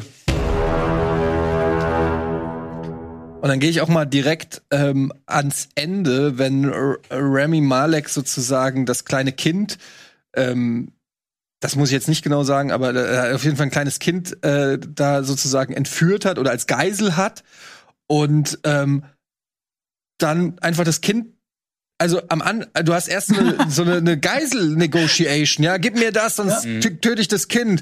Und äh, das fand ich ja noch ganz cool. Das hat mich so fast schon so ein bisschen an Oldboy erinnert, wo James Bond sagt, nein, Entschuldigung, bitte. Und du hast ihn so wirklich gebrochen gesehen. Er will dieses Kind schon. Da war die Chance für so einen richtig emotionalen Moment. Dann kommt er hoch, ballert aus irgendeinem Grund. Rami Malek fährt mit dem Aufzug runter. Die Kugeln treffen ihn deshalb nicht. Schon komplett bescheuert, weil es hätte auch genauso gut treffen können, ja. Also das, das war auch dann nicht mehr in der Macht von vom Oberbösewicht. Ähm, okay, und dann lässt er das Kind einfach, ja, dann geh halt. Und das Kind muss gar nicht befreit werden, weil das Kind, das rennt auch nicht weg oder sonst oder befreit sich selbst, sondern es wird einfach, der sagt einfach, ja, wenn du mich nicht als dein Beschützer willst, dann geh halt. Dann sagt das Kind, ja gut, dann gehe ich. Und dann geht es. Und Schnitt, dann kommt James Bond lang gelaufen und da ist das Kind. Und das Kind ist damit gerettet. Hallo, wollt ihr mich komplett verarschen? Also das ist doch einfach nur lazy writing, das kannst du mir nicht erzählen. Wo ist denn da der Spannungsbogen? Und dann geht's weiter. Remy Malek, der wird nicht gesucht, der wird nicht gefunden, der wird nicht irgendwie, sondern James Bond will raus, dann kommt Remy Malek. Hey, hier bin ich. Und er so, ach so, ja, ich bin viel stärker als du, dann hau ich dich halt kaputt. Dann hau ich dich halt kaputt. Und er sagt, also, what the fuck, ey? Jetzt mal ernsthaft, da, wo ist denn da der geile Antagonist? Wo ist denn da irgendeine Form, wie du es gesagt hast? Es ist weder physisch beeindruckend, wie du es früher hattest mit dem Beißer oder so, oder im Mission Impossible ähm, hast du einen Henry Cavill oder irgendwas, irgendwas physisch Geiles. War da nicht. Du hattest nichts Cleveres im Sinne von, ich schieß hier da rein, da seile ich mich ab, da mache ich irgendeine geile Batman-mäßige Action oder so. Es war einfach komplett spannungslos. Irgendwie als Der ob. Duell war ja auch nicht wirklich überlegen. Nein! Ja. Das war irgendwie komplett antiklimatisch oder bin, seht ihr das anders? Aber das mit der Falltür, das ist nochmal hervorheben. Das war echt so dämlich. Ich habe mich auch die Also- ganze Zeit gefragt, wo der Knopf ist und, und warum er das überhaupt gemacht hat. Also das war irgend, das ist wie diese Saw-Filme. Das, das passiert halt, weil es im Drehbuch steht und nicht, weil irgendwie jemand so clever war und sich seine Geschichte ausge oder sich diesen Moment ausgedacht hat, wenn ich meinem, meinem Widersacher hier gegenüberstehe. Dann habe ich halt das geplant. Nee, ich mache jetzt diesen Knopf, weil eine andere Chance sehe ich nicht mehr. Das ist g- genauso wie die Adler bei Herr der Ringe. Wenn man nicht mehr weiß, wie man rauskommt, dann entwirft man halt schnell was. Aber es ist so schade, es hätte alles nicht sein müssen. Ja. Und ich glaube, ein großes Dilemma bei diesem Film ist halt einfach zum einen das, was Marco schon gesagt hat, dass er zu sehr darauf setzt, dass die Leute Spectre noch in Erinnerung haben, nach sechs Jahren, Hm. nach sechs Jahren, und dass sie halt Spectre geil fanden. Das muss ja halt auch erstmal. Jetzt müssen die ja wissen, dass das nicht so ist. Ich weiß es nicht, der Film hat auch fast eine Milliarde eingespielt. ja, aber die Bewertung und die Kritik äh, an dem Film ist ja nun auch evident. Sag mal, ich habe eine Frage. Meint ihr, es wurde irgendwas umgeschrieben bezüglich Corona, dass es irgendwie mit der Biowaffe noch einen größeren Plot gab, dass es das doch Smart- rausgeschnitten wurde? Smartblatt gespritzt. Das, nee, nee, das, das war ja schon längst abgedreht. Also, Das- Dass da nichts nachgedreht eher- wurde? Ich, ich, ich, ja, das war, glaube ich, schon längst abgedreht äh, vor der Corona-Phase. Der, der hätte ja Ende 19 kommen sollen. er sollte, im, nee, er sollte im März 2020 rauskommen, glaube ich, oder? Das ja, aber das Plan. war die Verschiebung, weil Danny Boyle gegangen ist. Die haben hier quasi nur ein halbes Jahr nach hinten geschoben. Mhm. Und äh, da war er ja da schon abgedreht, also für März 2020. Also da, das, das, da spielt Corona nicht mit rein. Die, die Idee ist eigentlich von Metal Gear Solid geklaut. Da gibt's das auch schon, diese Viren, die nur bestimmte DNA anspringen. Da schließt sich aber ein bisschen der Kreis, weil Hideo Kojima ja immer bei James Bond geklaut hat für Metal Gear Solid. Deswegen will ich das gar nicht so vorwerfen. Aber, aber die Grundidee am Ende, ja, das ist halt genau das. Also was ist, wenn du bestimmten Personen nie mehr gegenübertreten kannst? Nur bei James Bond münzen sie es dann auf eine Liebesgeschichte. Also, ach Gott. Aber zu Seven noch ganz kurz. Könnt ihr mir, ich könnte euch unter Folter nicht sagen, was Seven eigentlich will und was er macht. Eddie hat es ja auch schon angedeutet, ne? Woher hat er den Reichtum und so weiter? Daniel Nach dem. Dialog, der auch schwer verständlich war in der englischen Fassung, kann ich dir unter Folter nicht sagen, was er will. Wisst ihr das? Einen Gartenpreis gewinnen. Ja, vermutlich. Und die Welt neu Ich habe völkern. Na, es war im Prinzip das gleiche, was Ta äh, Thanos äh, auch will. Er, also habe ich das verstanden. Er will eigentlich eine bessere Welt schaffen, in dem ähm, quasi die, die Hälfte oder alle, die davon betroffen dann werden, äh, ausgelöscht werden sozusagen. Aber warum, also diese Motivation, die du bei Thanos ja auch über äh, Jahre aufgebaut hast, ne, weshalb er so ein pessimistisches Weltbild, sag ich mal, hat, das wird ja in dem Film gar nicht gemacht.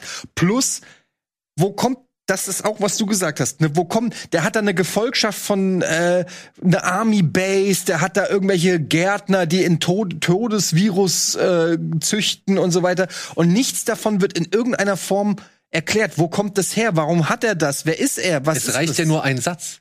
Es reicht ja nur ein Satz, aber wir wissen, er ist das Kind von den Chemikern, die Mr. White umgebracht hat. Und wer, mehr wissen wir nicht. So, oder zumindest habe ich nicht mehr anhand des Films mitbekommen. Und da muss ich sagen, es ist ein bisschen wenig so. Es ist wirklich. Fehlt komplett die Motivation Selbst ihm. karikaturhaftesten Bond-Bösewicht weißt du, was er eigentlich will. Das ist manchmal wirklich blödsinnig. Ist ja auch bei Thanos ist ja auch blödsinnig eigentlich, aber aber du verstehst es, ne? Aus seiner Welt, aus seiner Perspektive macht er jetzt aus diesen Gründen halt irgendwas. Und bei James Bond geht's ja immer darum, auch, dass zwei Philosophien aufeinandertreffen. Und das hast du ganz gut gesehen, finde ich, bei Skyfall schon wieder. Äh, zwei Leute mit einem ähnlichen Background, die am gewissen Punkt einen unterschiedlichen Weg gehen und deswegen Spiegelbilder voneinander sind. Und was ich nicht verstehe, ist, dass Stefan ihm die ganze Zeit sagt, ja, bist du sowas wie ein Spiegelbild von mir, als würde ich in den Spiegel gucken und wir, wir haben, sind eigentlich gleich und so. Nee, warum seid ihr gleich? Ihr habt nicht die gleichen Fähigkeiten, ihr habt nicht die gleichen Ressourcen, ihr habt nicht den gleichen Background. Ich verstehe nicht, wo, wo das Gleichnis überhaupt herkommt. Kommt es daher, weil, weil Spectre der Feind ist? Ich habe null Seven verstanden. Ich habe das Einzige, was ich spannend fand, als ich mittendrin überlegt habe, stimmen vielleicht doch die Gerüchte, dass er Dr. No ist, weil alle so so so komische Anzüge anhaben. Aber da hat er noch diesen bescheuerten Namen Lucifer Seven, aber nicht Lucifer so wie der Teufel, sondern anders geschrieben. Habt ihr das gesehen? ja, ja, kurz in der LYU, Akte. LYU, Wie T, blöd S, ist I, das denn? F, F, E, Da, R. dann sind wir wieder bei Dr. No, ganz ehrlich. Also sowas bescheuert ist, das auch noch so einen dummen Namen hat, dann, dann lass es doch. Dann nennt ihn gleich Dr. No, das ist Das, genauso blöd. das habe ich mich auch gefragt, wie man diesen Film, der sich ja schon eine gewisse Ernsthaftigkeit auf die Fahnen schreiben möchte, obwohl er ein James Bond Film ist. Ja, wir haben ja seit Casino Royale einfach genau das, was wir auch schon aus, aus festgestellt haben, einen etwas geerdeten Bon- Bond, der hier und da mal ein bisschen ins, ins megalomanische abdriftet, aber eigentlich im Kern oder beziehungsweise durch den Film hinweg schon eher auf dem Boden geblieben ist oder versucht es alles möglichst realistisch, realistisch zu zeigen. Und dann kommst du mit einem Namen daher, der Lucifer Safen heißt, so, wo, ich, wo ich mir denke, also, sorry, aber wer will euch denn jetzt ernst nehmen? Oder wer will ihn ernst nehmen? So, das ist.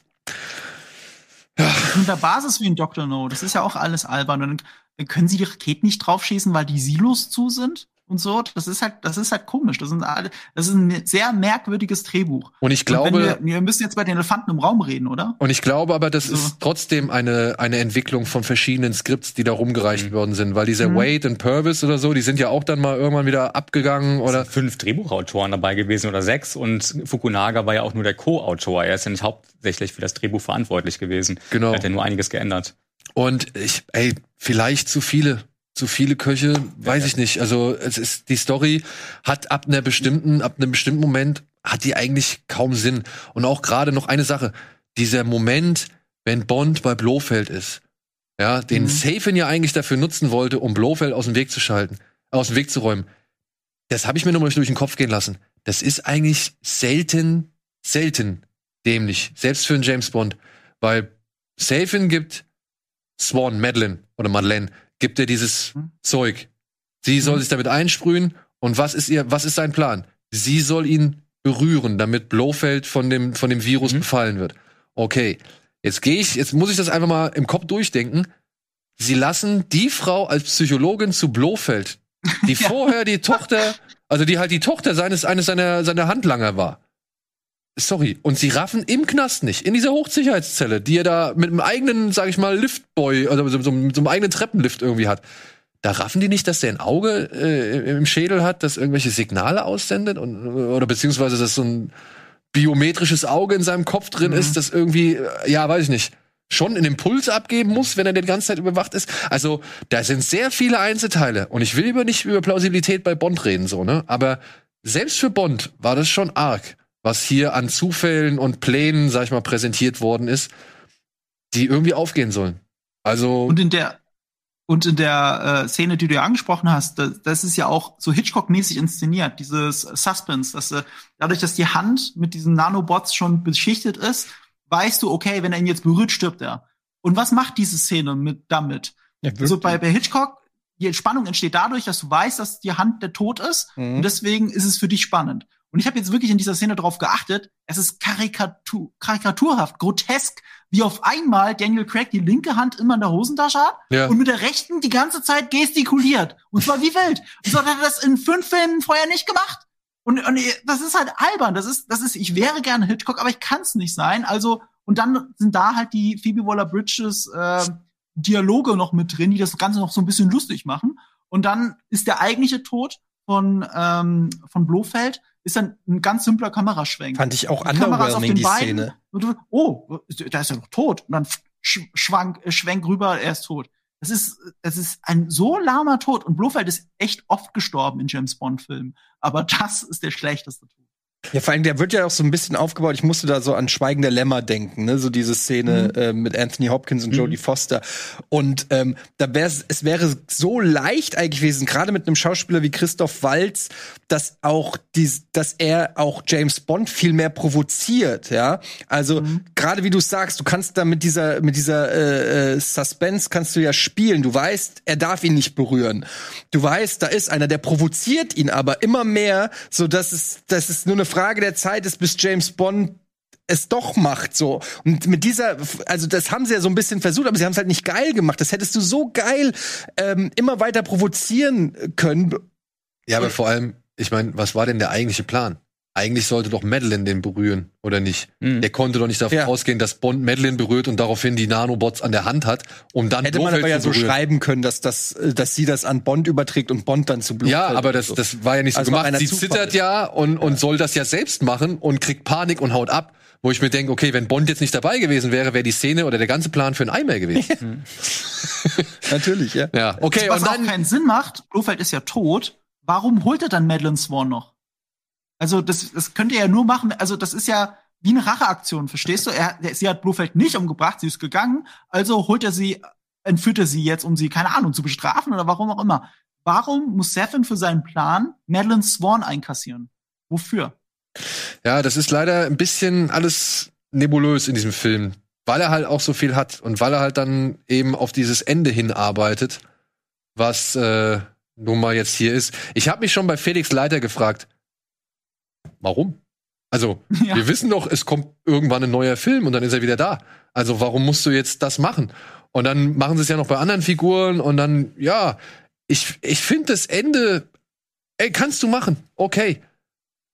Aber ich frage mich halt, warum hast du es gemacht? Also für mich war das völlig klar, schon als ich den Titel gehört habe, No Time to Die, war, dass, dass du das No in Klammern packst, sozusagen. Time to Die. Hm. So, das ist eigentlich die Message. Und es war, ich habe das noch vorher, äh, haben wir noch drüber gesprochen, es ist völlig klar, genauso wie klar war, dass Han Solo stirbt, ist genauso klar, dass Daniel Craig stirbt, weil er ja, weil ja neuer Bond auch gesucht wird. Also ist es ja auch ein, wirklich ein guter Zeitpunkt, ihn umzubringen. Und du weißt, wenn du ihn umbringst, kannst du eine emo einen emotionalen Höhepunkt kreieren.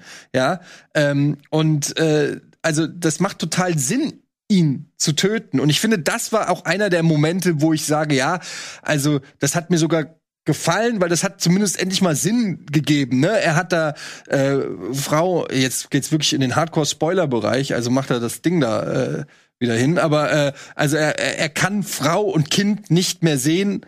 Ähm, er ist quasi in dieser Paralyse, also er ist, ne, er, ähm, er ist vergiftet und dieses deshalb kann er sie nicht mehr nicht mehr sehen und und dann stirbt er halt den Heldentod und so. Das finde ich, das hat für mich tatsächlich so ein bisschen funktioniert, aber es kam schon fast zu spät. Also es war dann schon so, da war ich emotional. Das ist ja wirklich dann die letzten zwei Minuten.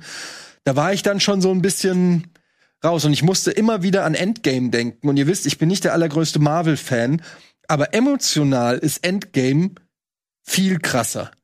Viel, viel krasser. Die ganze Szene mit der Beerdigung, mit Iron Man, mit, mit Captain America und so weiter, wie das da zelebriert wird, dieses Ende und wie da der Heldentod gefeiert wird, verglichen ähm, mit James Bond, das, das fand ich auch underwhelming, muss ich wirklich sagen. Ich, und das ist halt mein zweitgrößter Punkt, dass ich das Ende sehe und ich bin traurig darüber, dass ich nicht trauriger war. Ja. Das, das finde ich halt scheiße. Also, was heißt scheiße, aber äh, das ärgert mich. Das ärgert mich selbst. Ich will auch gar nicht dem Film die Schuld dafür geben. Der Film tut ja alles. Auch der Score von Hans Zimmer, den kann man ja auch noch mal kurz äh, hervorheben. Den fand ich eigentlich echt cool und, und gut gemacht. Und er hat auch die richtige Wucht, diese typische Bond-orchestrale Wucht gehabt, so an manchen Stellen. Und bei diesem Ende, ey, ich hätte wirklich, ich würde alles drum geben, dass ich da gesagt meine Frau, die war richtig aufgelöst. Die, meine Das Frau habe ich gehört, die saß ja hinter mir. die, die, die ist wirklich, die hat geschlotzt, die war, die war richtig ergriffen. Ja. Und ich dachte mir nur so, fuck, warum Das lag aber an, an mehreren Punkten. Also zum einen hast du ja dieses Gespräch, was ja so ein bisschen Empathie bringen könnte, ne, zwischen ihm und Madeline. Und das war einmal irgendwie nicht emotional. Das war einmal nicht emotional, weil die Chemie zwischen den beiden nicht so richtig da war, weil der Dialog nicht so gut geschrieben war und du hast auch nicht gemerkt, dass das jetzt wirklich so das letzte Gespräch zwischen den beiden ist, dass sie ihn wirklich vermissen würde und, und auch überhaupt, dass, dass sie auch vielleicht gar nicht so richtig realisiert, was hier vor sich geht. Also der hätte so viel mehr noch spielen können. Dann geht's ihm eigentlich noch viel zu gut dafür, dass er viermal in den Bauch geschossen wurde oder was auch immer da gerade mit ihm passiert ist. Er, er zieht ja noch die Leiter runter, er geht da die Leiter hoch und guckt sich alles noch ganz in Ruhe an. Also er kämpft gar nicht wirklich. Du hast gar nicht das Gefühl, er kämpft sich da wirklich hoch und er macht jetzt noch was Entscheidendes. Und deswegen auch das, das Entscheidende, er er macht ja fast gar nichts mehr. Ja, er drückt da diesen Knopf oder zieht da an diesen Hebel, dass das Tor nochmal aufgeht und damit ist es gerettet. Aber auch das hätte ein größerer Höhepunkt werden können, dass er wirklich nochmal kämpfen muss, dass er sich wirklich nochmal abrackert, um wirklich dieses, dieses Fiasko, was da vielleicht passieren könnte, noch zu verhindern. Und das sind so viele Elemente, die da aufeinandertreffen, was diesen Moment nicht so emotional macht, wie er hätte sein können. Ich habe eine Verständnisfrage. Warum muss denn diese Insel in die Luft gejagt werden? Auch das habe ich ehrlich gesagt Weil, nicht ganz also, verstanden. es gibt doch eigentlich keinen besseren Ort für ein todbringendes Virus als eine versiegelte Insel. Ich weiß gar nicht, ob das so Sinn macht, da Raketen drauf zu schießen. Wisst ihr, was ich meine? Das ist alleine schon so, äh, das habe ich einfach gar nicht kapiert. Da, da sind manchmal so, so Logiklöcher, die mich dann emotional halt auch rauch, rausreißen, weil man hätte doch einfach dann sagen können, ey, wow, wow, da ist noch James Bond, äh, lasst uns mal nicht die Insel jetzt gerade zerstören. So. Oder? Ja, Das ist alles so dahingedichtet. Also man muss auch sagen, guck mal, das mit Raketensilos. In jedem anderen Bond-Film, immer wenn er irgendwas macht, was er will, das nicht rückgängig gemacht wird, schießt er immer auf die Instrumente, damit es niemand rückgängig machen kann. So, und hier, die Raketensilos müssen sich halt wieder schließen. Und was du gesagt hast mit diesem Überlebenskampf, das Ding ist halt, die Aussage vom Ende ist ja nicht, äh, er, er musste jetzt diesen Heldentod sterben, um die Welt zu retten, sondern die Aussage vom Ende ist, er versucht gar nicht mehr dagegen anzukämpfen, versucht nicht von dieser Insel runterzukommen oder irgendwas, sondern er hat damit abgeschlossen. Er holt sich eine schöne Aussicht und will nur noch mit Madeline Swan reden. Er stirbt, weil er die große Liebe, die er hat, nicht mehr haben kann. Er hat damit abgeschlossen. Er kann nicht, er kann nicht Madeline Swan haben, er kann nicht äh, zu seiner Tochter zurück. Und das reicht, um zu sagen, okay, dann sterbe ich halt hier. damit Weil schlägt das andere er, ist, das ist die Alternative. aber damit schließt er tatsächlich dann doch eine Klammer zum Anfang des Films. Da gibt's nämlich diese Szene, wo sie im Auto sitzen, um, umzingelt von diesen ganzen Schergen, von hier Glasauge, den, Mhm. dessen Namen ich auch bisher nicht weiß.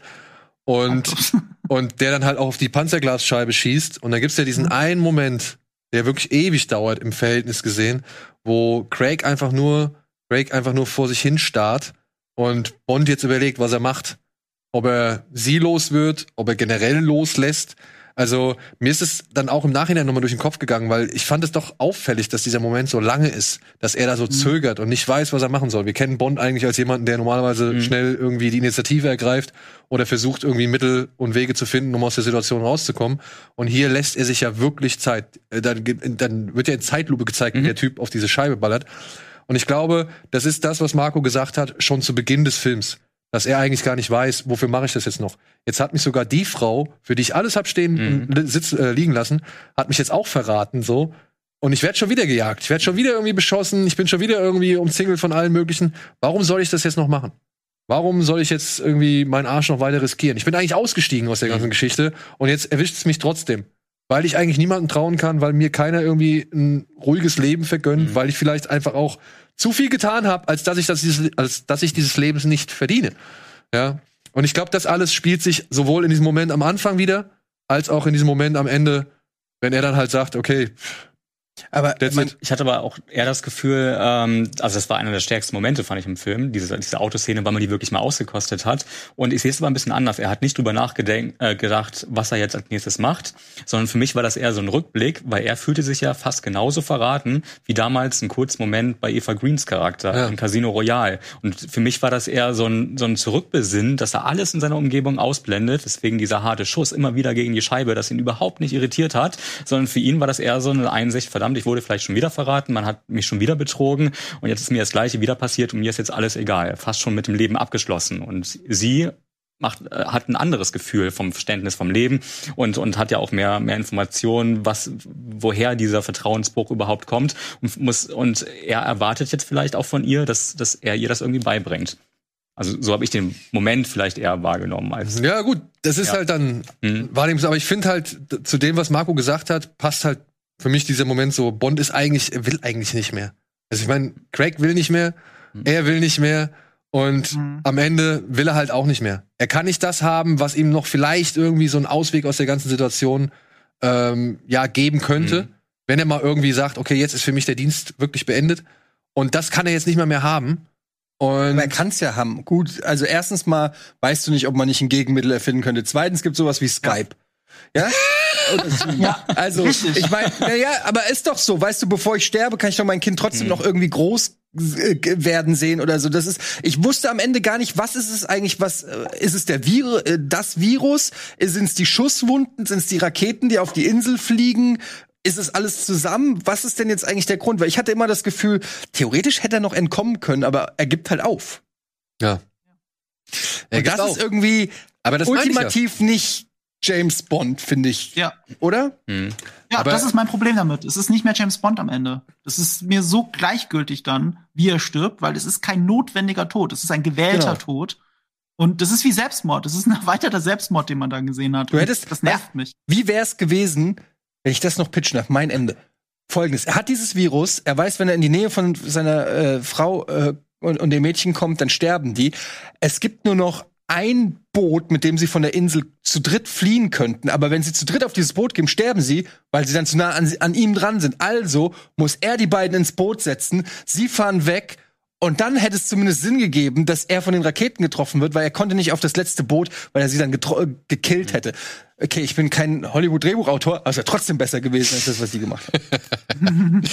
Ja, ihr Ähm, seht. Ich habe vorhin noch Ach so. was mit, äh, mit Danny Boyle ange, angeteasert. Das wollten wir im Spoiler-Part besprechen. Nur ganz kurz dazu. Die Gerüchte, es sind nur Gerüchte, sagen, Danny Boyle hatte deswegen die kreativen Differenzen, weil er Bond umbringen wollte. Ui. Und das ist halt welche Ironie, dass der Film Die Idee hat er, so hat er definitiv gehabt, das habe ich auch gelesen, ja. Ja, aber die, ich frage mich halt, was bringt es, Bond umzubringen, wenn du am Ende schreibst, James Bond will return? Also warum siehst du ihn? Hm. Ich meine, mir ist klar, dass der irgendwann Roger Moore zu alt ist, Sean Connery zu alt ist, Timothy Dalton zu alt ist, George Lazenby wäre wahrscheinlich auch zu alt geworden. dann gibt's halt einen anderen. dann gibt's halt einen anderen so. Mhm. Jetzt gibt's halt auch einen anderen. Jetzt hast du halt den einmal sterben sehen. Ich finde okay, ich, ich respektiere das. Ich respektiere das, dass man was anderes machen wollte. Und das finde ich vollkommen in Ordnung so. Aber ich muss am Ende des Tages sagen, es ist nicht das, was mich wirklich erreicht der hat. Imperator lebt auch noch. Ab- Aber auch da wieder die Frage, wie anders war das wirklich? Weil am Ende wird ja wieder On Her Majesty's Secret Service zitiert. Ja, Und das ist halt der Film, der damit endet, dass Bonds Frau umgebracht wird. Und es ist halt, da möchte ich jedes Mal mitflennen, wenn ich diese Szene sehe. Das ist die, wo auch George Lazenby als Bond wirklich als Schauspieler mal glänzen kann. Es ist wahnsinnig emotional und das schaffen die alles mit sehr viel weniger Dialog. Die brauchen nicht dieses, äh, diesen langen Funkspruch noch. Die haben selber den Satz, we have all the time in the world. Den sagt er aber, als sie schon tot ist. Und äh, ich kriege immer noch Gänsehaut, wenn ich drüber nachdenke. Und da tut mir das wirklich leid. Und dann hast du halt diese Melodie von Louis Armstrong, dieses We have all the time in the world. Weil das ein James Bond Film ist, endet er eben am, wenn die Credits wirklich kommen, doch noch mit dem Bond Theme. Weil James Bond will return.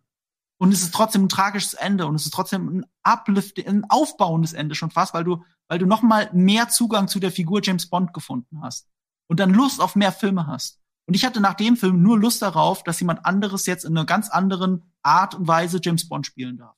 Und ich mag Daniel Craig. Er ist nicht das Problem. aber Michael der Film Cera. macht ihn zum Problem. es Ja. gibt viele Kandidaten, darüber können wir auch gleich reden, wenn du willst. nee, da können wir leider nicht mehr drüber reden, denn wir sind jetzt echt am Es ist Ende. lange. Wir sind echt am Ende. Ich äh, danke euch herzlich für eure Meinungen, Expertisen, Eindrücke. Und ihr da draußen habt gesehen. Es gibt unterschiedliche Meinungen zu diesem Film. Er hat uns wirklich aus allen Gefühlslagen her erwischt und durch die Gegend gepeitscht. Und ja, trotzdem irgendwie zum einen egal, zum anderen kalt, zum anderen ratlos und auch begeistert zurückgelassen. Wir sind gespannt, wie es bei euch ist. Lasst uns gerne eure Meinung da. Und ich muss noch kurz schnell ein Geschenk auspacken, was mir Etienne mitgegeben hat. Das möchte ich nur kurz einmal sagen. David Gilmour, unser allererstes Jahr? Kennst du das? Nein. Okay. Ich bin gespannt. Ein, äh, es geht in diesem Buch um einen Vater und einen Sohn. Der Sohn entschließt sich nicht mehr in die Schule zu gehen, weil er keinen Sinn darin sieht. Und er bringt ihm nur mit Fernsehen bei? Und er bringt, guckt mit ihm ganz viele Filme. Davon habe ich gehört. Geil! Und, ähm, das ist das Buch, habe äh, ich geschenkt gekriegt und gelesen. Und äh, seit ich das gelesen habe, habe ich gedacht, das ist fucking Buch ist wie für Daniel gemacht. Und deshalb ähm, wollte ich dir das schenken. Dankeschön. Gerne, zum Geburtstag. Dankeschön, Alles Dankeschön. Gute. Wir müssen Schluss machen. Wir müssen Schluss machen. Und ja, guck mal, neue Deko für den Tisch. Ein Pinhead. Ein Pinhead. Guckt's euch an. Schön. Dankeschön. Danke. Ja. Geil. Danke, Kevin. Danke, Marco. Danke, Eddie. Danke euch da draußen. Macht's gut. Tschüss, bis zum nächsten. Ach so, nein, ich muss noch eine Sache machen. Ich muss noch eine Sache sagen. Es tut mir leid, ich hab's vergessen. Es- Ich hab's vergessen. Ich bin im Urlaub. Nächste Woche gibt's noch eine Folge. Danach die Woche am 14. fällt's aus. Nächste Woche werden noch Antje, Sandro und noch ein paar andere. Tom Luther ist zu Gast und noch ein paar Leute übernehmen. Und deswegen, ich bin jetzt erstmal für zwei Wochen raus. Macht's gut. Bis zum nächsten Mal am 20., 22. Oktober oder so. Tschüss, tschüss, tschüss. Ciao.